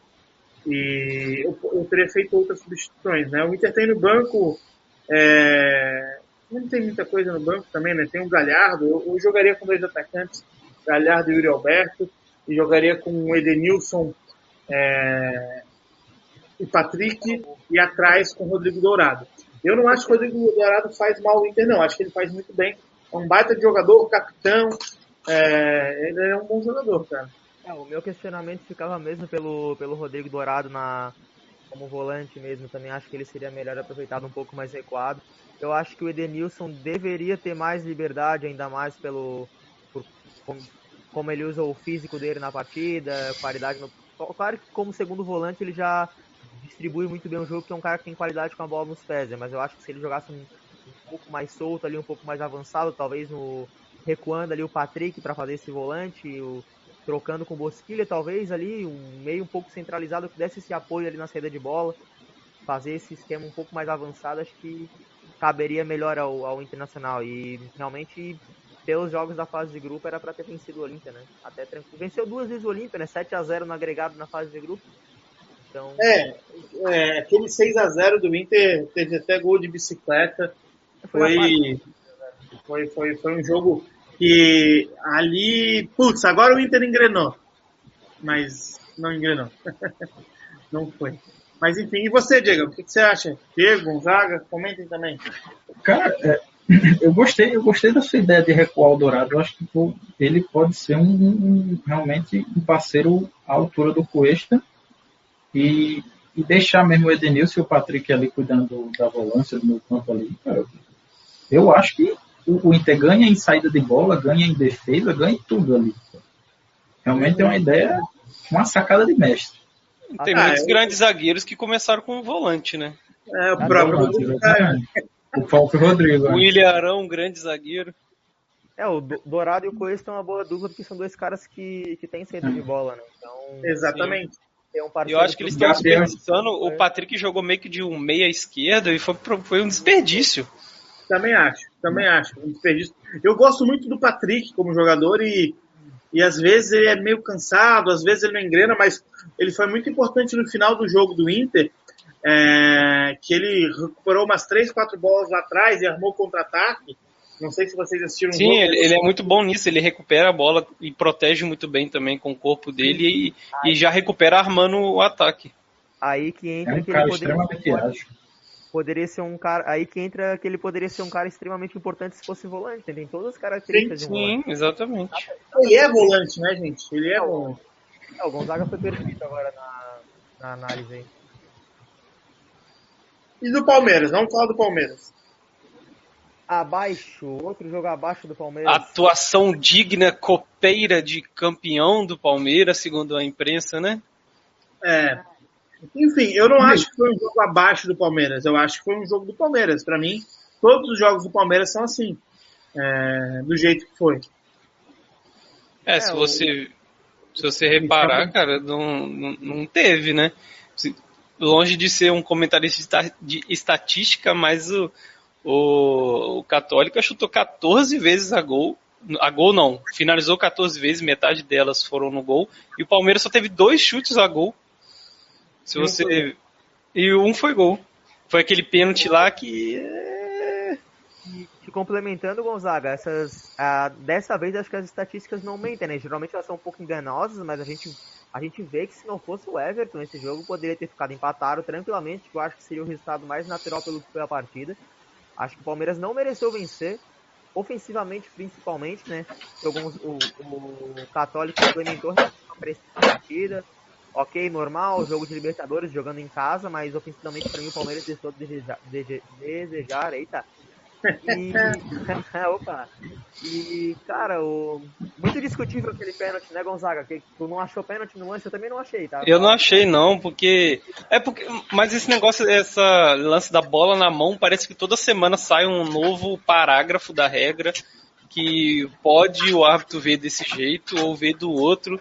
Mas eles falam que se desvia antes de bater na mão, não é para ser marcado. Aí, um lance, a bola bate direto na mão, eles não marcam. E um lance, a bola bate no, na coxa e na mão eles marcam. Aí. É que depende muito onde é que tá o braço, né? Por mais que bateu na coxa, o jogador, Sim. o católico, estava com o braço aberto. Mas, é, bateu na coxa primeiro, né? Eu confesso que também não marcaria, é, não marcaria esse pênalti.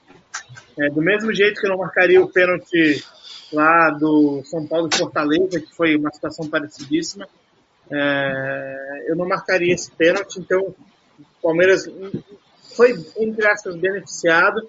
construir um bom resultado, ganhar fora de casa é sempre importante.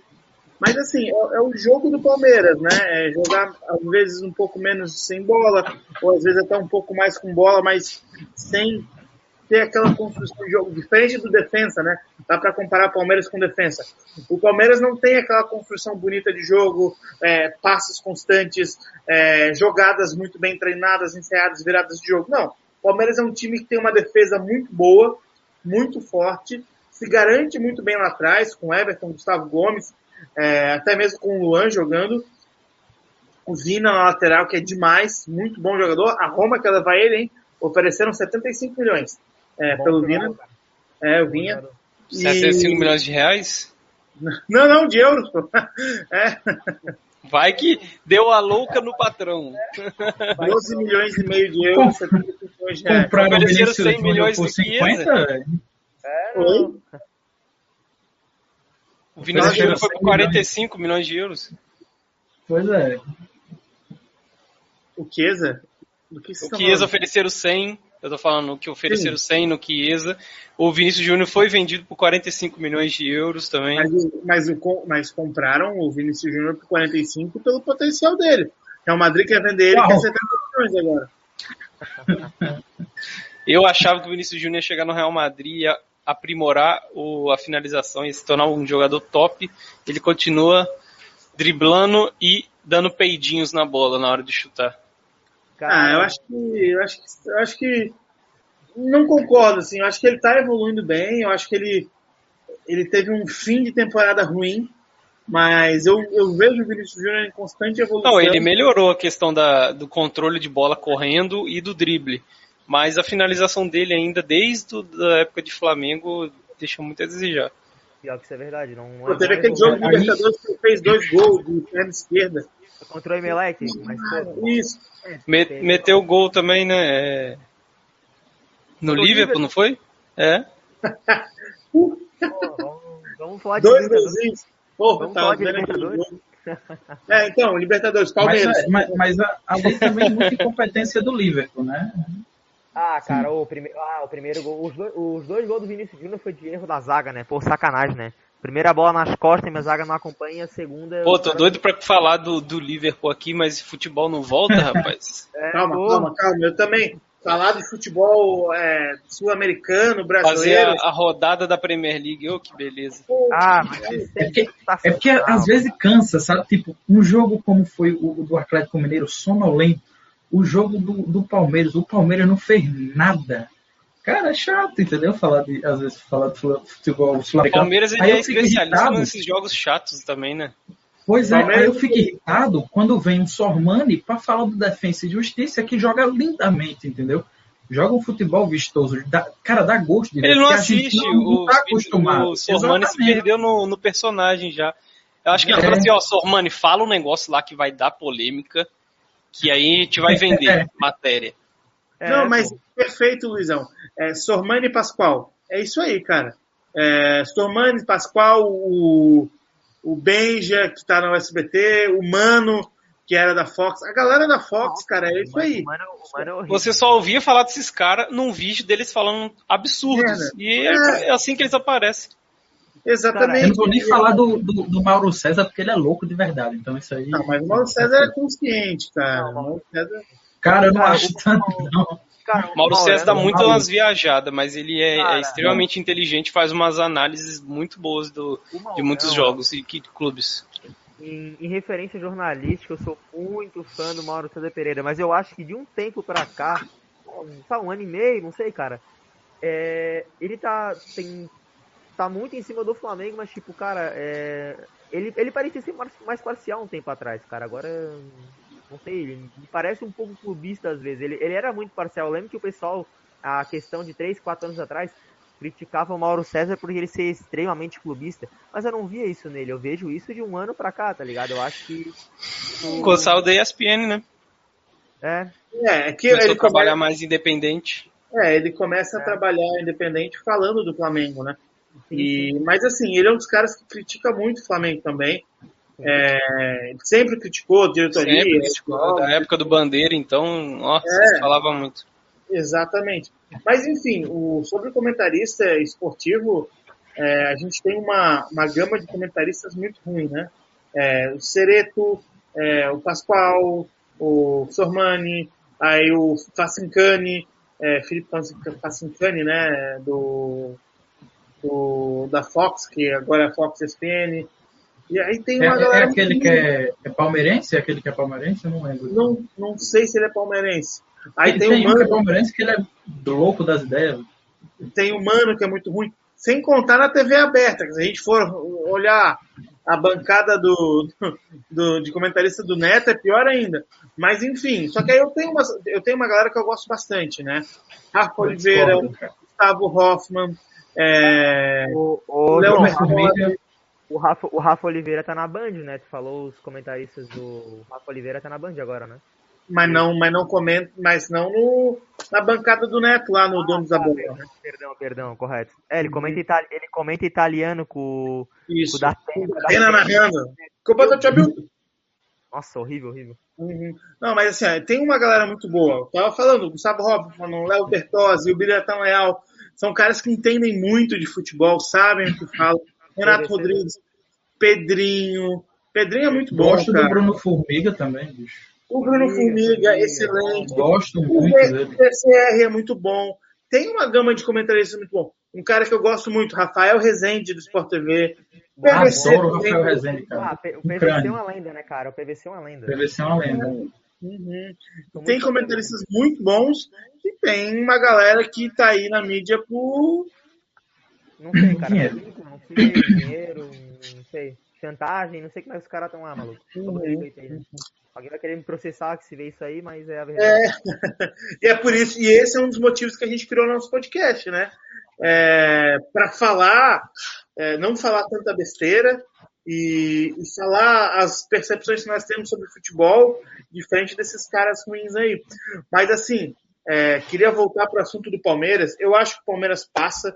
Eu acho que é, o Palmeiras passa tranquilo em casa é, mais um time brasileiro que construiu o resultado.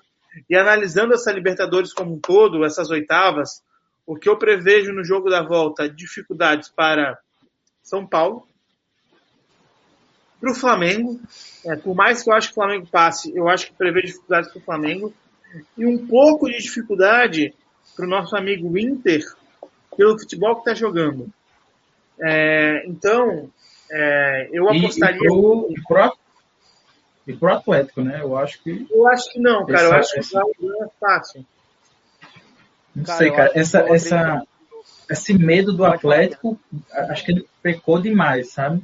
E, e o, o, Boca talvez vá como se fosse o, a última bola da vida deles, como sempre vai, né? Em jogo é. de mata-mata. A Argentina talvez isso aperte. Para o Boca vir ganhar o joguinho também não é muito difícil, né? É, então é, o Boca achar um, um golzinho ali numa bola aérea, num escanteio e começar aquela catimba não é muito difícil, né? Depende verdade, muito verdade. Como verdade. o Atlético vai entrar, né, Diego? Depende muito como o Atlético Exatamente. vai entrar. É, depende muito. Se entrar como entrou no jogo da Argentina, que eu acho que não vai entrar, eu acho que vai ser o cenário contrário, né? Mas de time argentino a gente não pode descuidar. A gente viu o Flamengo no, na última Libertadores contra o Racing, era é, é, tava um, é, é, um, era um confronto muito equilibrado, mas no jogo do Maracanã todo mundo achou que o Flamengo ia construir o resultado com mais tranquilidade do que foi o jogo na Argentina e a gente vê que o time argentino quando chega e se deixa os caras jogarem, independente do clube que é, é, é embaçado. Então, mas dos brasileiros, eu acho que o pior cenário realmente fica pro fica pro São Paulo, cara. São Paulo, também vai, acho. Pedreira, Não, eu também. Pedreira, cara. Pedreira pro São Paulo. O Flamengo, eu acredito que depende muito de como o Renato vai colocar esse time em campo ali em questão de escalação, né? Mas o São é, Paulo. Eu acho que vai ser um jogo difícil pro Flamengo, mas ser um jogo difícil não quer dizer que não vai se classificar porque já tem a vantagem, né? Uhum. olha só, vamos, vamos fazer um negócio aqui, ó. Deixa eu mostrar para vocês. É, vamos falar aqui, ó. Vamos, vamos falar dessas dessas é, é, vamos ver aqui. Pronto. Deixa eu botar aqui, ó. Vocês são. É, ah, tem que ligar aqui. Pronto. Vocês estão vendo aqui na tela, no meio da tela aí? Sim. Uhum. Sim. Então, vamos, vamos montar essas quartas de final aí? Bora. Ó, vamos montar essas quartas de final. É, vamos mim... ver na próxima semana o porcentagem de acerto. Opa, Beleza, ó, vou montar minhas quartas de final, depois vocês montam de vocês. Anotem aí. Para mim, Fly Inter. Flamengo. Uhum. Vocês querem montar até o final aí, até a final, ou só até as quartas aí, senhores? Vamos, vamos montar até a final? Vamos montar até a final? Vamos, vamos lá, vamos lá. Ah, tinha que dar para editar aqui, deixa eu ver se dá para editar. Ah, sem, acho que sem clubismo até a final não vai rolar, né, cara? Eu quero que o Flamengo vai chegar na. É. Mas eu sou, eu sou o único que pode montar aqui, cara. que legal. Ó, eu acho que passa Flamengo e passa Internacional. Eu acho que passa Vélez e passa Fluminense. Sim, também acho. Todo mundo está de acordo nisso aí. Todo mundo está de acordo, cara. Tá faltando imparcialidade. Eu vou chutar que o Boca vai passar só para ficar diferente de vocês. Vai passar quem? Eu vou falar que eu vou anotar que o Boca vai passar ah, só para ficar de todo mundo. E todo mundo vai falar que o Galo vai passar, né? É. Eu acho que vai dar Galo. E. Galo e River. Ah, Galo e River, com certeza. Cara, na verdade, olha, é, tem, tendo um olhar aí muito crítico, eu acho que o, o jogo mais, mais indefinido mesmo dessa, dessas oitavas de finais aí é o jogo de São Paulo, cara, porque por, por nível técnico, por cenários, é, resultados do jogo de ida, é, é só o do São Paulo que tá mais definido, né, cara? Tipo assim, o jogo do River Plate, cara, eu assisti o jogo do River Plate até os 75 minutos. Foi um a um, mas, cara, foi uma pressão danada do River ali até, até mais ou menos uma hora de jogo. Uhum. Cara, pressionou muito, muito mesmo no começo do segundo tempo ali. E, cara, tem. Cara, só se dá uma zebra muito grande ali, cara. Porque o River Plate, é, pelo jogo de pelo nível do time, é muito favorito contra a Argentina. É. Eu, eu, pra mim é assim, ó, minhas quartas é Flamengo e Inter, é, Vélez e Flu, Galo e River, São Paulo e Palmeiras. Cara, a minha, sem, club, sem clubismo, João, te garanto, né? Você vai ficar puto que eu vou falar, mas a Flamengo e Inter, Vélez e Fluminense, Galo e River. Acho que o River tenta passar o Galo também. Racing e Palmeiras, eu acho que o São Paulo vai se complicar um pouco aí nessa questão de, de propor o jogo. O jogo na Argentina eu acho que vai ser muito difícil o jogo eu acho que está com um cenário favorável para o Racing, não só pela vantagem do gol fora de casa. Eu acho que pelo que foi apresentado no jogo de ida, até porque o Racing deu muita chance para o São Paulo errando muito na saída de bola, enfim, é bem, bem discutível essa parte, mas eu acho que... Fala mais perto do microfone, Fê. Opa, desculpa. É, eu acho que pelo jogo de ida, apesar de ser um bem discutível a parte do, do São Paulo, que criou, criou boas chances, mas algumas foram no erro do Racing e tal eu acho que o cenário para o jogo de volta tá mais pro Racing mesmo, não só pela vantagem do gol fora de casa, mas eu acho que tem um, tem um cenário interessante pro, pro Racing, principalmente porque algo que indica vai jogar no contra-ataque. E eu vejo um pouco dessa dificuldade que o São Paulo tem de propor o jogo. Então. Tá, é... então tu vai de Flamengo, Inter, Vélez e Flu e Racing e Palmeiras, é isso? Isso, e Galo e River, e Galo e River na, na primeira okay. do lado. Ok. Luizão, monta tua, as tuas quartas aí. É, lado esquerdo igual, tá, realmente, Flamengo, Inter, Vélez e Flu.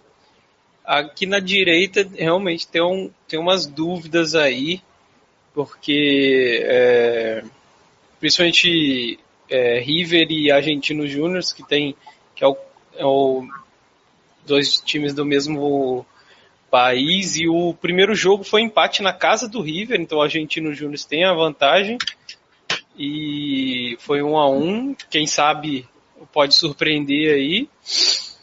E, e realmente eu também iria de, de Racing Palmeiras, porque acho que está bem difícil para o São Paulo. São Paulo, depois que ganhou o Paulistão, deu uma caída aí, principalmente na confiança. E o, o Racing mostrou que pode ser muito forte jogando fora de casa, então na Argentina a gente sempre acha que eles vão jogar melhor ainda, né?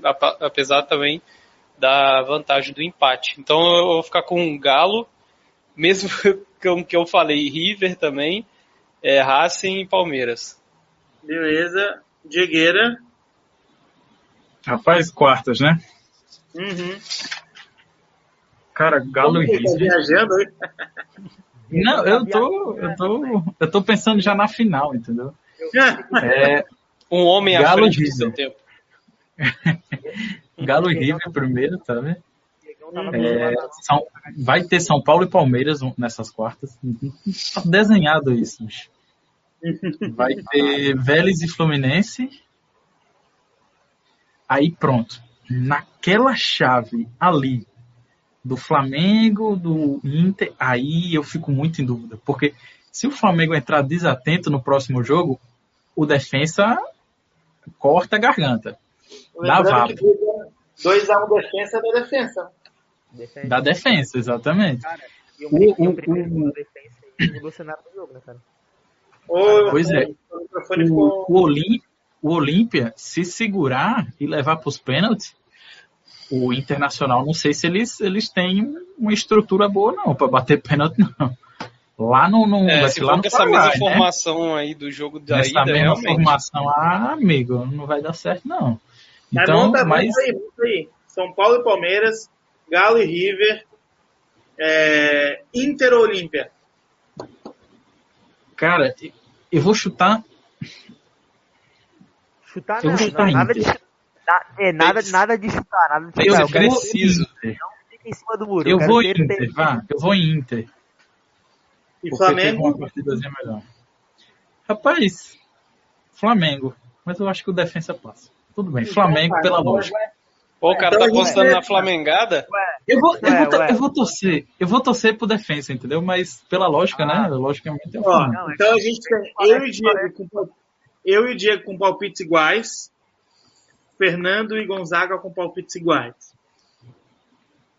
Certo. Tá Feito. certo. Vamos... Querem Vamos brincar aqui até a final ou vamos deixar assim? Cara, vamos, vamos rapidinho fazer até a final, até a final aí, cara. Ah, já tô.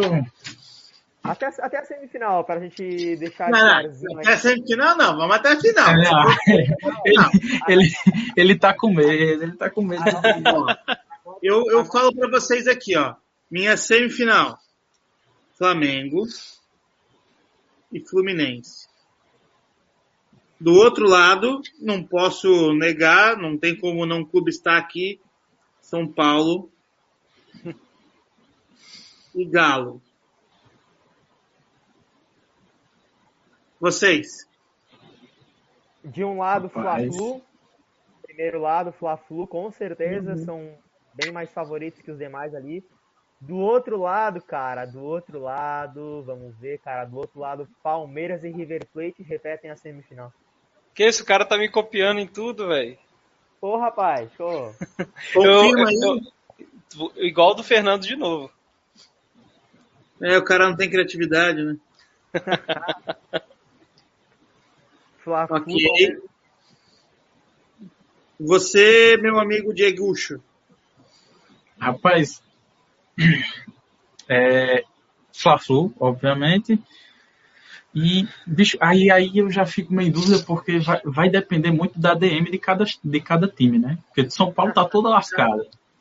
O, o, o, o. Atlético, é, o Atlético a gente não sabe se vai, se vai entrar dormindo, entendeu? Então, mas minha outra semifinal é Galo e São Paulo. Aí, ó. Igual também. Ué, sem criatividade ser. também? Eu acho que vai ser essa. A Eu não final. acho que é com criatividade. Eu acho que é uma pessoa que entende futebol falando. Ah, Não, amigo, se você vê, é a lógica, assim. É a lógica, certo? Bacana, bacana. E aí, pra mim, final, Flamengo e São Paulo. Esse Pra é jogo do Flamengo acabar com a zica contra o São Paulo. Se, ó, a se, final- for, se for o final, Flamengo e São Paulo, a gente já sabe que de quem é o título, acabou. Vamos para a É. próxima Libertadores já. Ah, eu acho que dá, eu acho que dá Flamengo, hein? A minha final, Flamengo e Palmeiras. É, eu tô, tô pensando aqui, é também Flamengo e Palmeiras. O Palmeiras ele cresce muito nesses jogos contra o, contra o River, cara. Apesar de que ah, quase entregou no- na última Libertadores, né? Mas eu acho que o Palmeiras em relação a o Palmeiras em relação ao ano passado tá, tá mostrando ser um elenco mais pronto, acho que principalmente pela zaga ali, né, que o, o João já bem citou anteriormente, a zaga me parece mais passar mais segurança do que na temporada passada, né? Então, eu é acho a mesma é um bom... zaga, cara. Não, mas eu digo em, eu digo em desenvolvimento no caso. Porra. Desenvolveu bem, cresceu bem, cresceu bem, tá jogando melhor, entende? Tipo, até o Diegão, Flamengo. Diegão, Flamengo. Flamengo é de um lado, certo? Agora é, é, aquele negócio. Se o Atlético entrar dormindo, São Paulo. Se o Atlético não entrar dormindo, Atlético. Diego, a tua. Não, não, não tem como Atlético. Atlético. Atlético. Pra mim, Atlético. E digo mais: a revanche de 81. Caralho, pesado, hein? E o, Atlético, e o Atlético vai passar o carro. Se for o Atlético e, e o Flamengo, o Atlético passa o carro. Boa, tá salvo, boa. tá salvo, tá, Diego? Não esquece, Hulk. tá? Vai ficar salvo a live. É, Vai boa, boa. Ó, anotei todo, tudo aqui. É, só não vamos falar da final, quem vai ser campeão, que daí eu acho que é ousadia demais, hein? Mengão, pô, Mengão. É, mas aí eu acho que é muito clubismo falar disso, né? Porque eu vou falar que é São Paulo. Aí, aí eu sou o único que tem moral aqui, viu? Rapaz, o... Falando um pouquinho off aqui, Red Bull Bragantino e Santos tá se tornando um jogaço agora nesse final, hein? 2 a 2 2 a 2 O, o Santos empatou, o Santos empatou. Aí o, o Bragantino fez mais um e aí o Santos empatou de novo aos 50. É isso, aos 50. Mas enfim, é, isso, ó, o Marcos Guilherme fez o gol do Santos. O Inter é, ganhou do Ju... de Juventude. Mas enfim. Ei, João, é... João tem, tem gente falando que tem gente falando que tu é clubista ali nos comentários, né? Eu acho que todo mundo concorda que sim. ah, ah, o Lucas tá falando, o Lucas é mais São Paulino que eu, quase. Mas assim, eu, eu, assim, sendo bem sincero, né? Vou explicar, vou explicar minha lógica. Eu acho que São Paulo passa do Racing, é, então por isso para mim o São Paulo vai para as quartas. É, e aí, São Paulo e Palmeiras é um jogo muito previsível. E o São Paulo vem jogando bem contra o Palmeiras. E nas quartas de final, o São Paulo vai estar com o time inteiro, a princípio, né? Dani Alves volta e a princípio é para estar todo mundo bem. Dá para passar do Palmeiras, porque esse ano o São Paulo não perdeu do Palmeiras ainda. E semifinal, se for São Paulo e Galo, cara, qualquer time que chega na semifinal chega ganhando na semifinal. Então, é um jogo que não vai ter favorito São Paulo e Galo. É, então, por isso que eu vou apostar no São Paulo, é óbvio. E eu acho que o Galo já dá aquela tremida pro River já na próxima fase. Se não der, com, com boca agora. Uhum, Cara, uhum. eu acho que o, o, o, campeão sai da chave do, do, do, São Paulo, do Galo. Do... É, uma chave, é uma chave que tá muito forte. Tá muito forte. Porque, tipo, é, na minha cabeça, o Flamengo vai passar fácil. Primeiro porque o Inter não tá se encontrando. Pode se encontrar daqui para lá, mas eu acho que o Flamengo tem mais time. O Fluminense, se pegar o Fluminense com vontade, com o time completo, destroça o Fluminense. Aquele 1x0 do Fluminense foi sorte, foi bastante sorte. Cara, é, o Flamengo, o Flamengo tem um retrospecto melhor que o Fluminense, cara, nos últimos 10, 12 confrontos ali, tá ligado? Tipo, então, Sim, nos jogos que realmente valiam alguma coisa, é, o Flamengo costuma é, sair, sempre cara, se dá bem. Assim, a, a, fa a, fase, desculpa, a chave do Flamengo, o lado do Flamengo e Fluminense, é, é tudo indicando para os dois chegarem à, à semifinal. Para ter a semifinal, né? Porque, porque, o Flamengo já citamos, né? Eu acho que passa a defesa. E como o Diego falou, é, é, no momento é mais difícil o Inter, né, cara? Então tem tudo para realmente ter esse Flamengo Fluminense na final. Aí pegando o gancho do João, eu clubisticamente falei que o Flamengo chega à final, mas tipo, se dois times chegam à semifinal, o Fluminense, mesmo a gente sabendo que é um time que, que não costuma chegar tão longe em competições internacionais, tá ligado? Entende? Mas quando um time chega em semifinal, chega, chega, chega pesado, chega firme. É igual o próprio, Atlético, o próprio Atlético Mineiro se chegar a uma eventual semifinal com o São Paulo. É uma semifinal que chega sem favorito.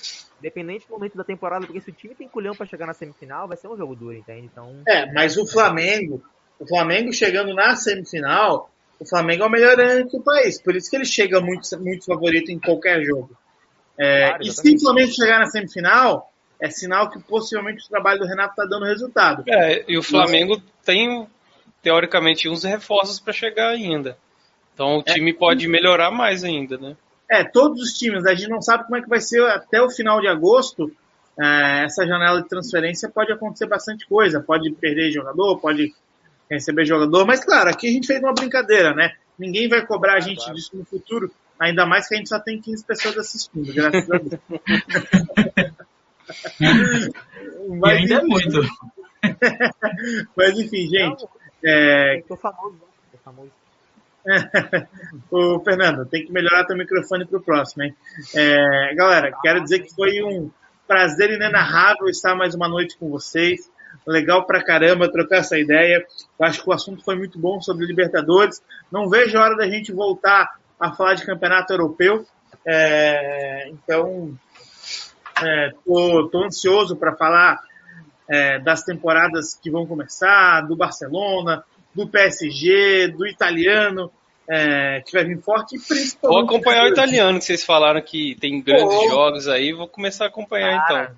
Muito, muito bom o time italiano aí. Inclusive trazer para pauta aquela questão que não pode mais uniforme verde lá na Itália, Puta, cara. É bizarro, vai ter discussão, vai ter discussão, tem que trazer mesmo. É, mas assim, do Sassuolo. Se pega a moda no Brasil. Se pega a moda no Brasil, Palmeiras, Goiás, Chapecoense, meu Deus, imagina a vaga.